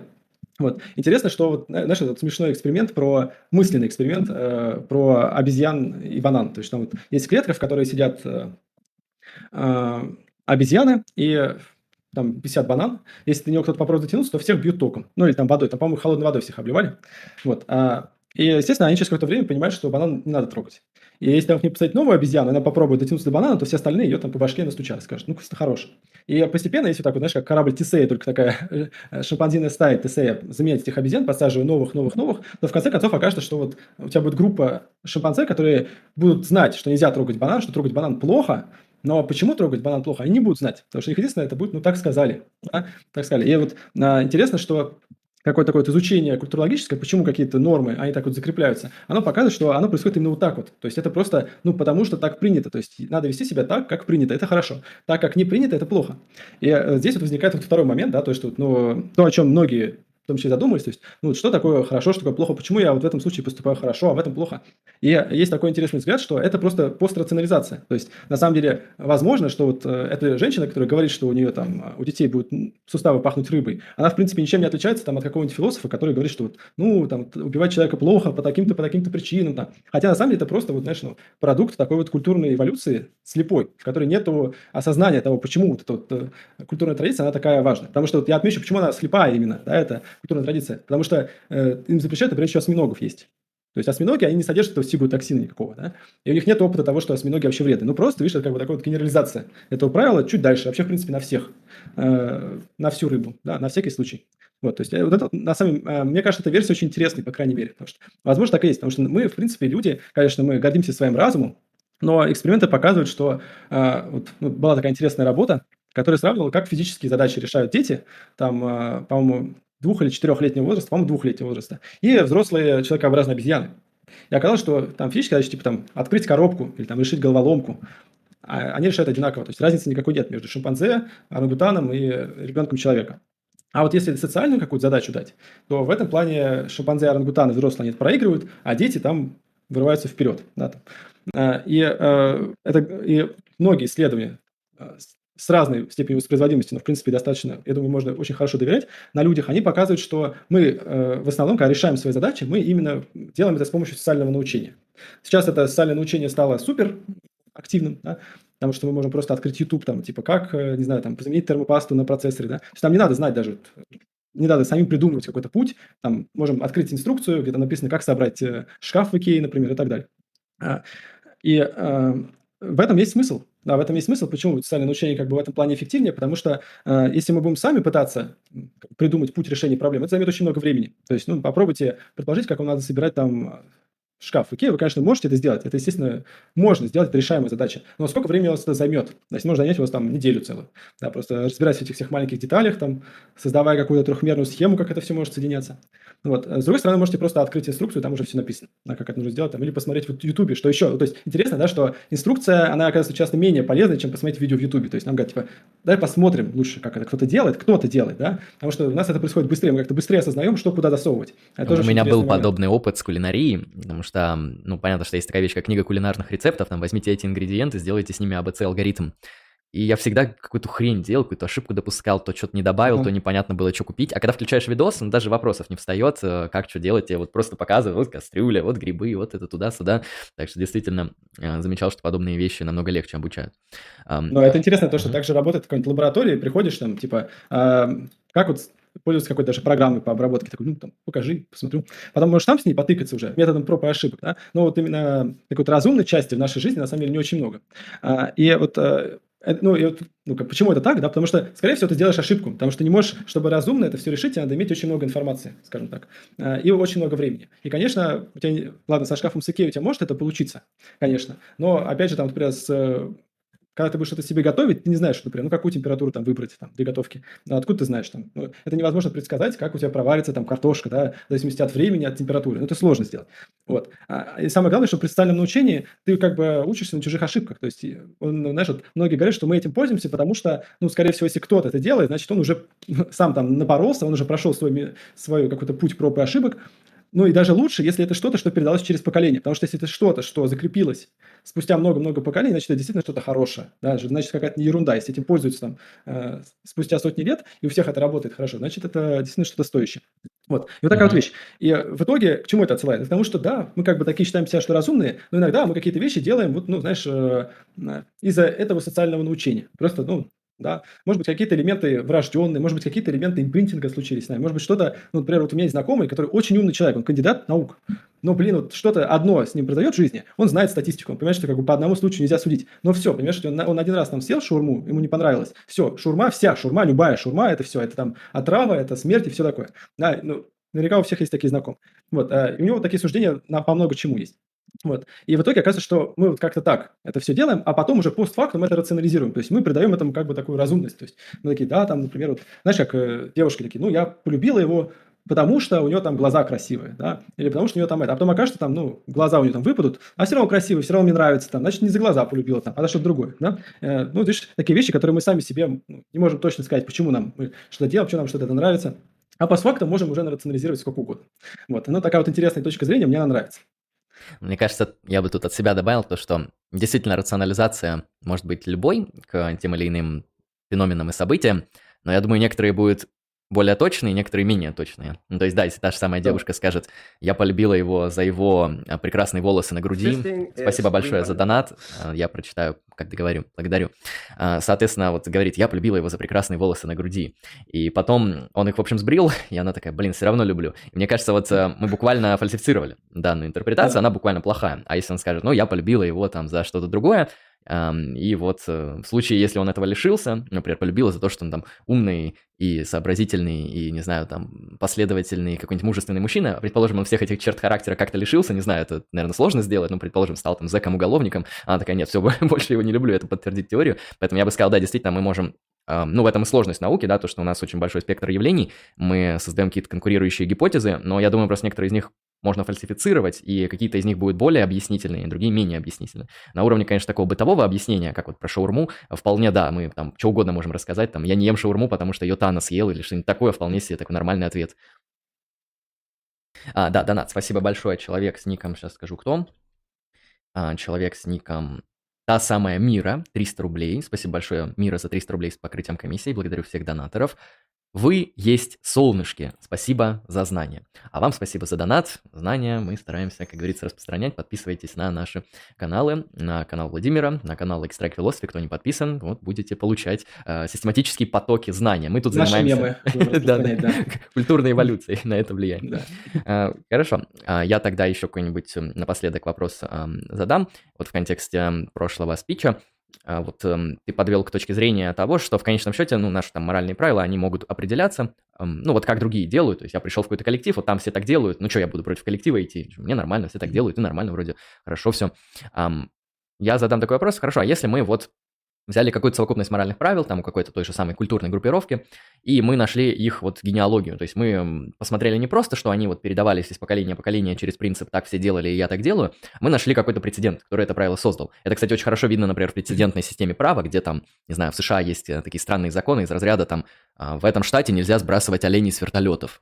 И мы такие, «А, да, это нужно было объяснять. Ну да, вот. э, И мы можем сказать, вот сам прецедент там базовый, или вот в том примере, который ты обозначил, что морские животные там производят токсин, который вредит плоду, вполне себе прецедент. А можем ли мы сказать, что мораль, она вот заключается именно в этом, потому что если бы не было этого прецедента, не было бы какой-то моральной нормы а, в виде там запрещения такого типа поведения, и тогда можно сказать, что основание морали содержится именно в природе этого прецедента. Ну, например, почему, эм, Мгм. почему мы считаем, что не нужно есть токсины, которые навредят будущим рожденным детям. Ну, мы это понимаем, что это понятно, но это, в принципе, можно рационализировать, ну, вот э, по каким-то эволюционным соображениям, да и мы лично, наверное, не хотели бы, чтобы наши дети были больные и страдающие. И на самом деле э, мораль – это, конечно же, те правила поведения, которые вот делают как все, но генеалогически, как бы их фундамент зиждется в тех самых прецедентах, которые мы хотели бы избежать в будущем по тем или иным, например, э, причинам. Например, то, что они вредные или неадаптивные, или еще какие-то. Как бы ты прокомментировал такой момент? Это интересная мысль, потому что, да, как бы она возвращает к тому, на самом деле, с чего это все начинается. И здесь вот есть э, Так, сейчас версия. прервись на секунду. А, а, 300 прошу прощения, просто этот робовойс опять начался. Так, и я пока параллельно на, на донат отвечу, пока он пройдет. Спасибо большое, человек с ником Фруиц Думонде за 300 рублей. Ам, пишет, нужна база. А вы задавайте вопросов, и будет вам база. Спасибо большое за 300 рублей, вы солнышко. Ам, так, давай проверим, нормально у нас со звуком. Раз, два, три. Нет, ненормально. Давай сейчас перезвонимся. Так, сегодня нас подводит а, тупо пожилое звучание. Так, а сейчас? Э, Раз, два, три. Да, все работает. Мгм. Да, так. Было про, ам, про генеалогию морали. эфире, да? Мгм. Ага, да, то есть, э, есть, смотри, альтернативная версия есть, которая связывает, скажем, вот эту вот именно а, культурную эволюцию с биологической, приспособленностью, с биологическим каким-то базисом. То есть, эта история такая, что вот у нас, предположим, есть семья какая-то, ну, знаешь, это, э, возьмем такую культурную традицию, тоже интересно, это добавлять э, золу в кукурузу, то есть там вот, э, или вообще, в принципе, в пищу, то есть там в некоторых э, тоже таких, э, в Южной Америке, в таких туземных народах, племенах, у них есть, у некоторых традиция добавать золу в еду. Вот. а, И опять же, если спросить, зачем они это делают, они скажут, что не знают, да. А сами там дело, опять же, в том, что а, та пища, которую они кушают, она бедна витаминами, и, собственно, вот, э, особенно там никотиновой кислотой, вот им этот витамин ПП нужен, без него у них э, будет гиповитаминоз, очень тяжелое, в принципе, состояние, которое вплоть до летального исхода приводит. И а, если опять же их спросить, они скажут, ну, да, мы так все делаем, там, или они скажут, что что-нибудь, ну, блин, так вкуснее, там, или что-нибудь с религией могут приплести, сказать, что там, типа, защищает от духов злых, да, А, и э, на самом деле многие антропологи, которые пытаются как раз дойти до генеалогии, моменты, когда вот это вот все началось, а, они так и не находят точки, то есть не было такого, знаешь, потому что эта вещь такая, ну, этот гиповитаминоз, это вещь, которая развивается с течением времени, то есть чтобы заметить связь между употреблением золы и там, отсутствием гип- гиповитаминоза, это, ну, как бы сложно, то есть это даже современная медицина не всегда такие вещи может заследить, тем более сложно ожидать, что э, ребята в племени вдруг захотят этим заниматься. Но они отмечают следующий факт, что, э, скажем, вот эти вот ребята, которые случайно залу туда добавляли все, причем они отмечают, что там вот у них была такая дивергенция, скажем, вариантов. То есть там кто-то ничего не добавлял, кто-то там песок добавлял, кто-то добавлял залу, кто-то там э, листья какие-то добавлял, еще что-то. Вот. А оказалось, что среди них вот самыми успешными и крутыми, те, кто лучше всех ловил, те, кто красиво выглядел, с белыми зубами, да, ходил, те, кто лучше вынашивали детей, у тех, у кого было больше детей, и те, кто, естественно, выходили на какие-то лидерские позиции со временем, да, это были именно те семьи, которые вот, фигачили залу. И получается такая вот э, ситуация, что э, люди, которые находятся в этом селении, они за счет социального научения, они будут кому подражать? Они в целом будут стремиться подражать именно самым успешным. И они такие, ага, ну вот эти вот успешные, я буду делать все, то же, что делают они. То есть они э, там точно такую же одежду стали носить, там, например, также себе разукрашивать лицо и точно так же добавлять залуп. То есть они знают, что является причиной их успеха, но они подсознательно знают, что, ну, блин, вести себя точно так же, как они, это круто. Это на самом деле до сих пор с нами остается. Знаешь, когда там э, дети, которые играют в футбол, они хотят себе там точно такую же майку, как у Пеле там или у Роналду, да, еще что-нибудь такое, потому что это как бы дает буст, да, там, так, такой же прикид, или знаешь, когда там киберспортсмен такие говорят, вот у меня такая-то мышка, и чувак покупает себе такую же мышку, потому что он думает, что это придаст ему какую-то ну, силу, да, в том, как он это делает. Вот. А, и, потому что мы не знаем, что на самом деле. Да, вот, и они тоже не знали какой-то фактор. Ну, вот оказалось, что, да, действительно, те, кто продолжали это делать, все то же самое, и добавлять золу, да, они тоже поднялись до такого же уровня, это оказалось очень полезной традицией, которая таким вот образом через социальное научение стала передаваться из поколения в поколение. А потом уже как бы все добавляют залу, там уже и спрашивать, да, как бы, ну а чего? Ну, залу, залу, да. Вот, то есть получается такой тоже совершенно слепой отбор, как бы, то есть не было прецедента, не было момента, когда они поняли, да, что зала это полезно, или что зала как-то связана со здоровьем, да, то есть они, может быть, до сих пор не знают, что зала, вот знаешь, это, кстати, иногда смешно проявляется, потому что вот Помнишь историю с этим, с рисом? Да, вот, когда в китайских колониях британских там заключенных кормили таким вот коричневым рисом, который был дешевый. А, и они сказали, а чем мы их кормим таким плохим рисом, давайте кормить их белым рисом. И все. И оказалось, что, скажем, в этой корочке содержится очень много жизненно необходимых веществ, которые человек может получать из других продуктов. Да? И вот эти богатые англичане, которые едят белый рис и что-то еще, они это получают вполне себе. А вот эти заключенные, которые только на рисе, они оказались в ужасной ситуации, э, без витаминов, и стали умирать там, от разных штук, в том числе от цинги. И все. И они думают, а почему так? А почему так? Но вот оказалось, что все дело да, вот в этом, э, в корочках от риса. И вот многие такие культурные традиции, там, знаешь, там, поедание всяких насекомых, еще чего-то, да, они вот, э, возможно, каким-то таким путем и возникли. Здесь еще, знаешь, что на это может указывать? Это время, с которой это происходит. То есть, да, культура, в принципе, быстрее эволюционирует, чем э, биологически происходит, чем гены эволюционируют, чем организмы живые, но э, все равно это занимает много-много лет. То есть, вот, э, может быть, даже несколько поколений. То есть, вот, э, если они, э, этнологи, которые этим занимаются, например, той же Зало, они укажут, что это происходило на протяжении нескольких поколений. То есть, это не так, что, знаешь, в какой-то момент, или вот с этой рыбой, да, что вот они увидели, что это плохо, и все, из этого момента как бы начался отчет традиций. Нет, это как бы постепенное вытеснение других традиций происходило естественным путем. То есть именно такое постепенное вытеснение, не так, что вот в какой-то момент все их выгнали, и все. А здесь вот а, интересным тоже фактом является то, что иногда таким образом вместе с хорошей традицией передаются какие-то совершенно неадаптивные вещи.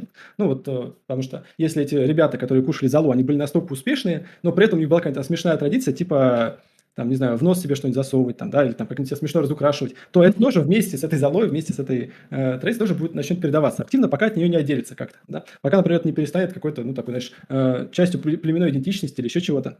Вот, ну, вот это вот, у меня, у меня вот такой взгляд, наверное, ближе даже на это все.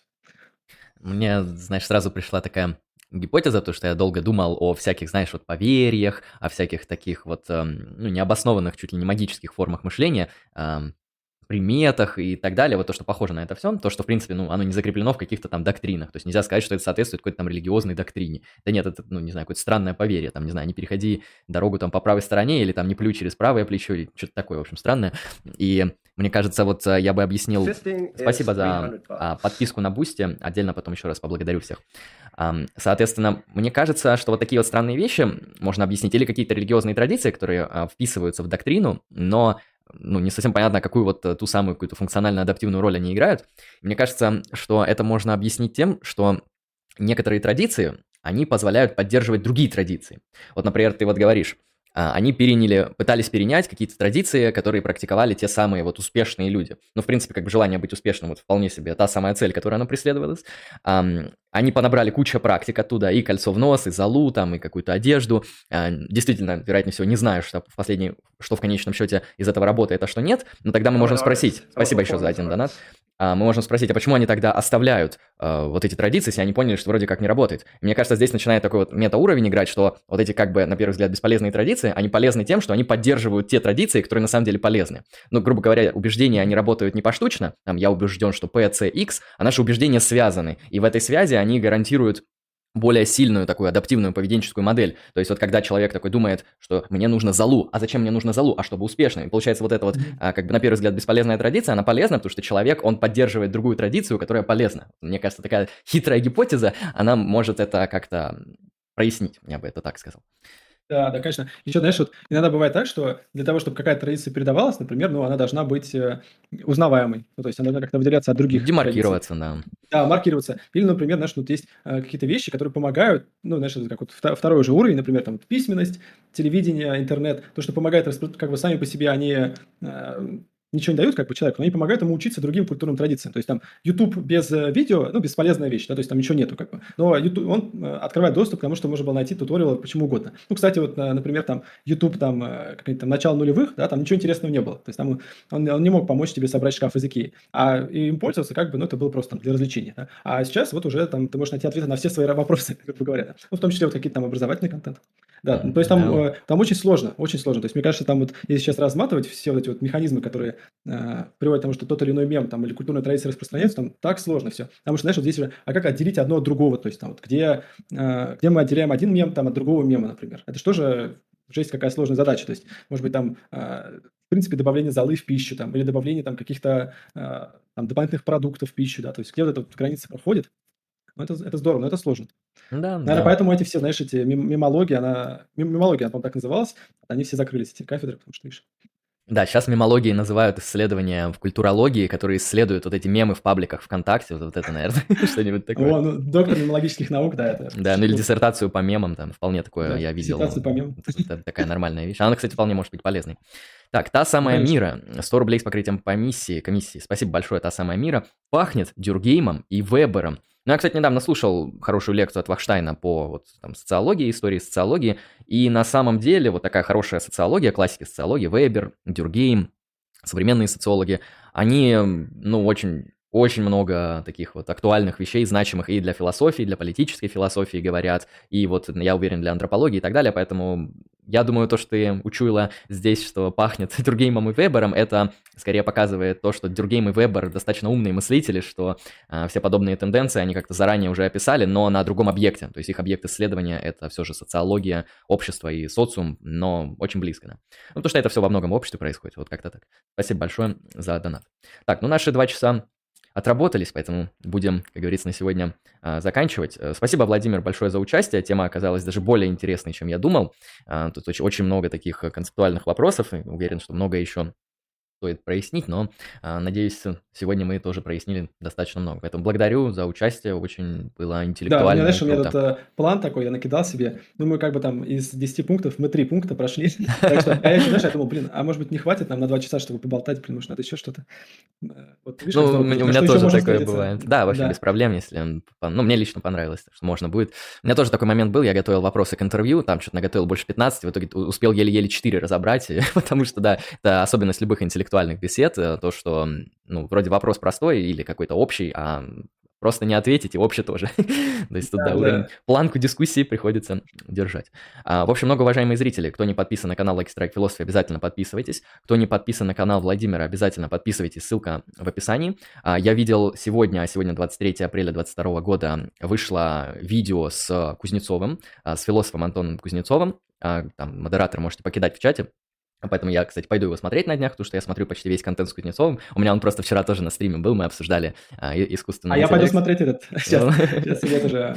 Об- Обменяемся, да, соответственно. Поэтому вот обязательно, ам, обязательно подписывайтесь, ищите хороший контент, слушайте хороший контент, присылайте донаты. И спасибо всем многоуважаемым зрителям, кто сегодня донатил.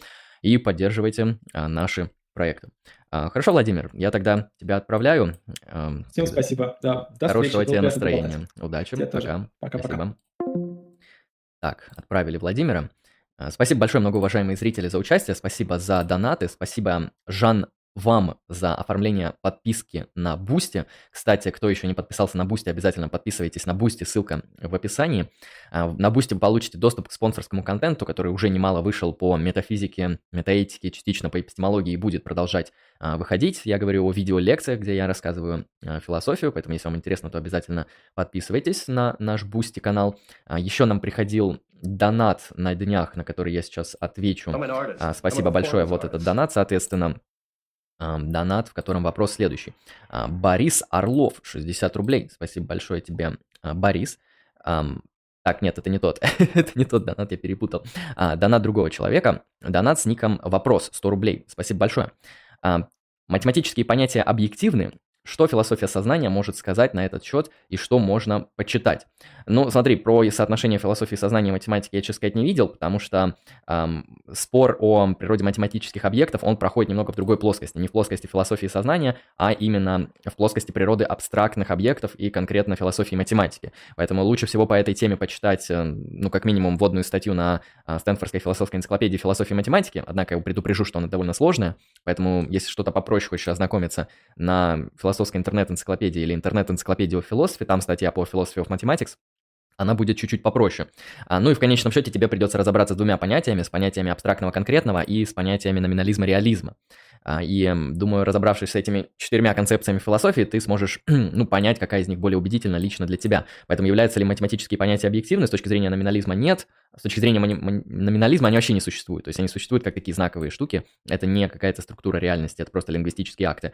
А с точки зрения реализма мы открываем некоторую математическую реальность, когда занимаемся математикой. То есть математика, она описывает объекты, которые абстрактно существуют как некоторые реальные вещи или свойства. Примерно так. Э, поэтому что философ... философия сознания на этот счет сказать может? Я думаю, ничего, потому что философы сознания в основном интересуются другими проблемами, и философия математики от философии сознания довольно сильно отгорожена. Что почитать? Почитать я тебе посоветовал. Поэтому спасибо тебе большое, человек с ником вопрос. Я твой донат выведу, чтобы, чтобы он вывелся. Эм, в любом случае, спасибо всем, кто сегодня присылал донаты. Вы прекрасные люди и солнышки. А, подписывайтесь на наш паблик ВКонтакте, там выходят мемы, статьи и другие интересные вещи. Подписывайтесь на наш канал в Телеграме, там выходят анонсы. А, конечно, оформляйте спонсорство на Boosty, если хотите получать доступ к спонсорскому контенту, присылайте донаты. Вы также можете донатить нам в криптовалюте, ссылки на кошельки находятся в описании. Ну и если вам нужны частные консультации по философии со мной, если вы хотите разбирать со мной лично, а, ну за деньги, понятно, какие-то темы по философии, а, то также вы можете нажать по ссылке в описании, там вы узнаете более подробную информацию, как это проходит и что это все стоит. Примерно так. На этом мы будем заканчивать. Был прекрасный стрим, где мы поговорили о биологии добра и зла с многоуважаемым Владимиром Алиповым. С вами был Андрей Лемон, а вы были на канале Lucky Strike Philosophy. Всем вам прекрасного настроения, удачи и пока.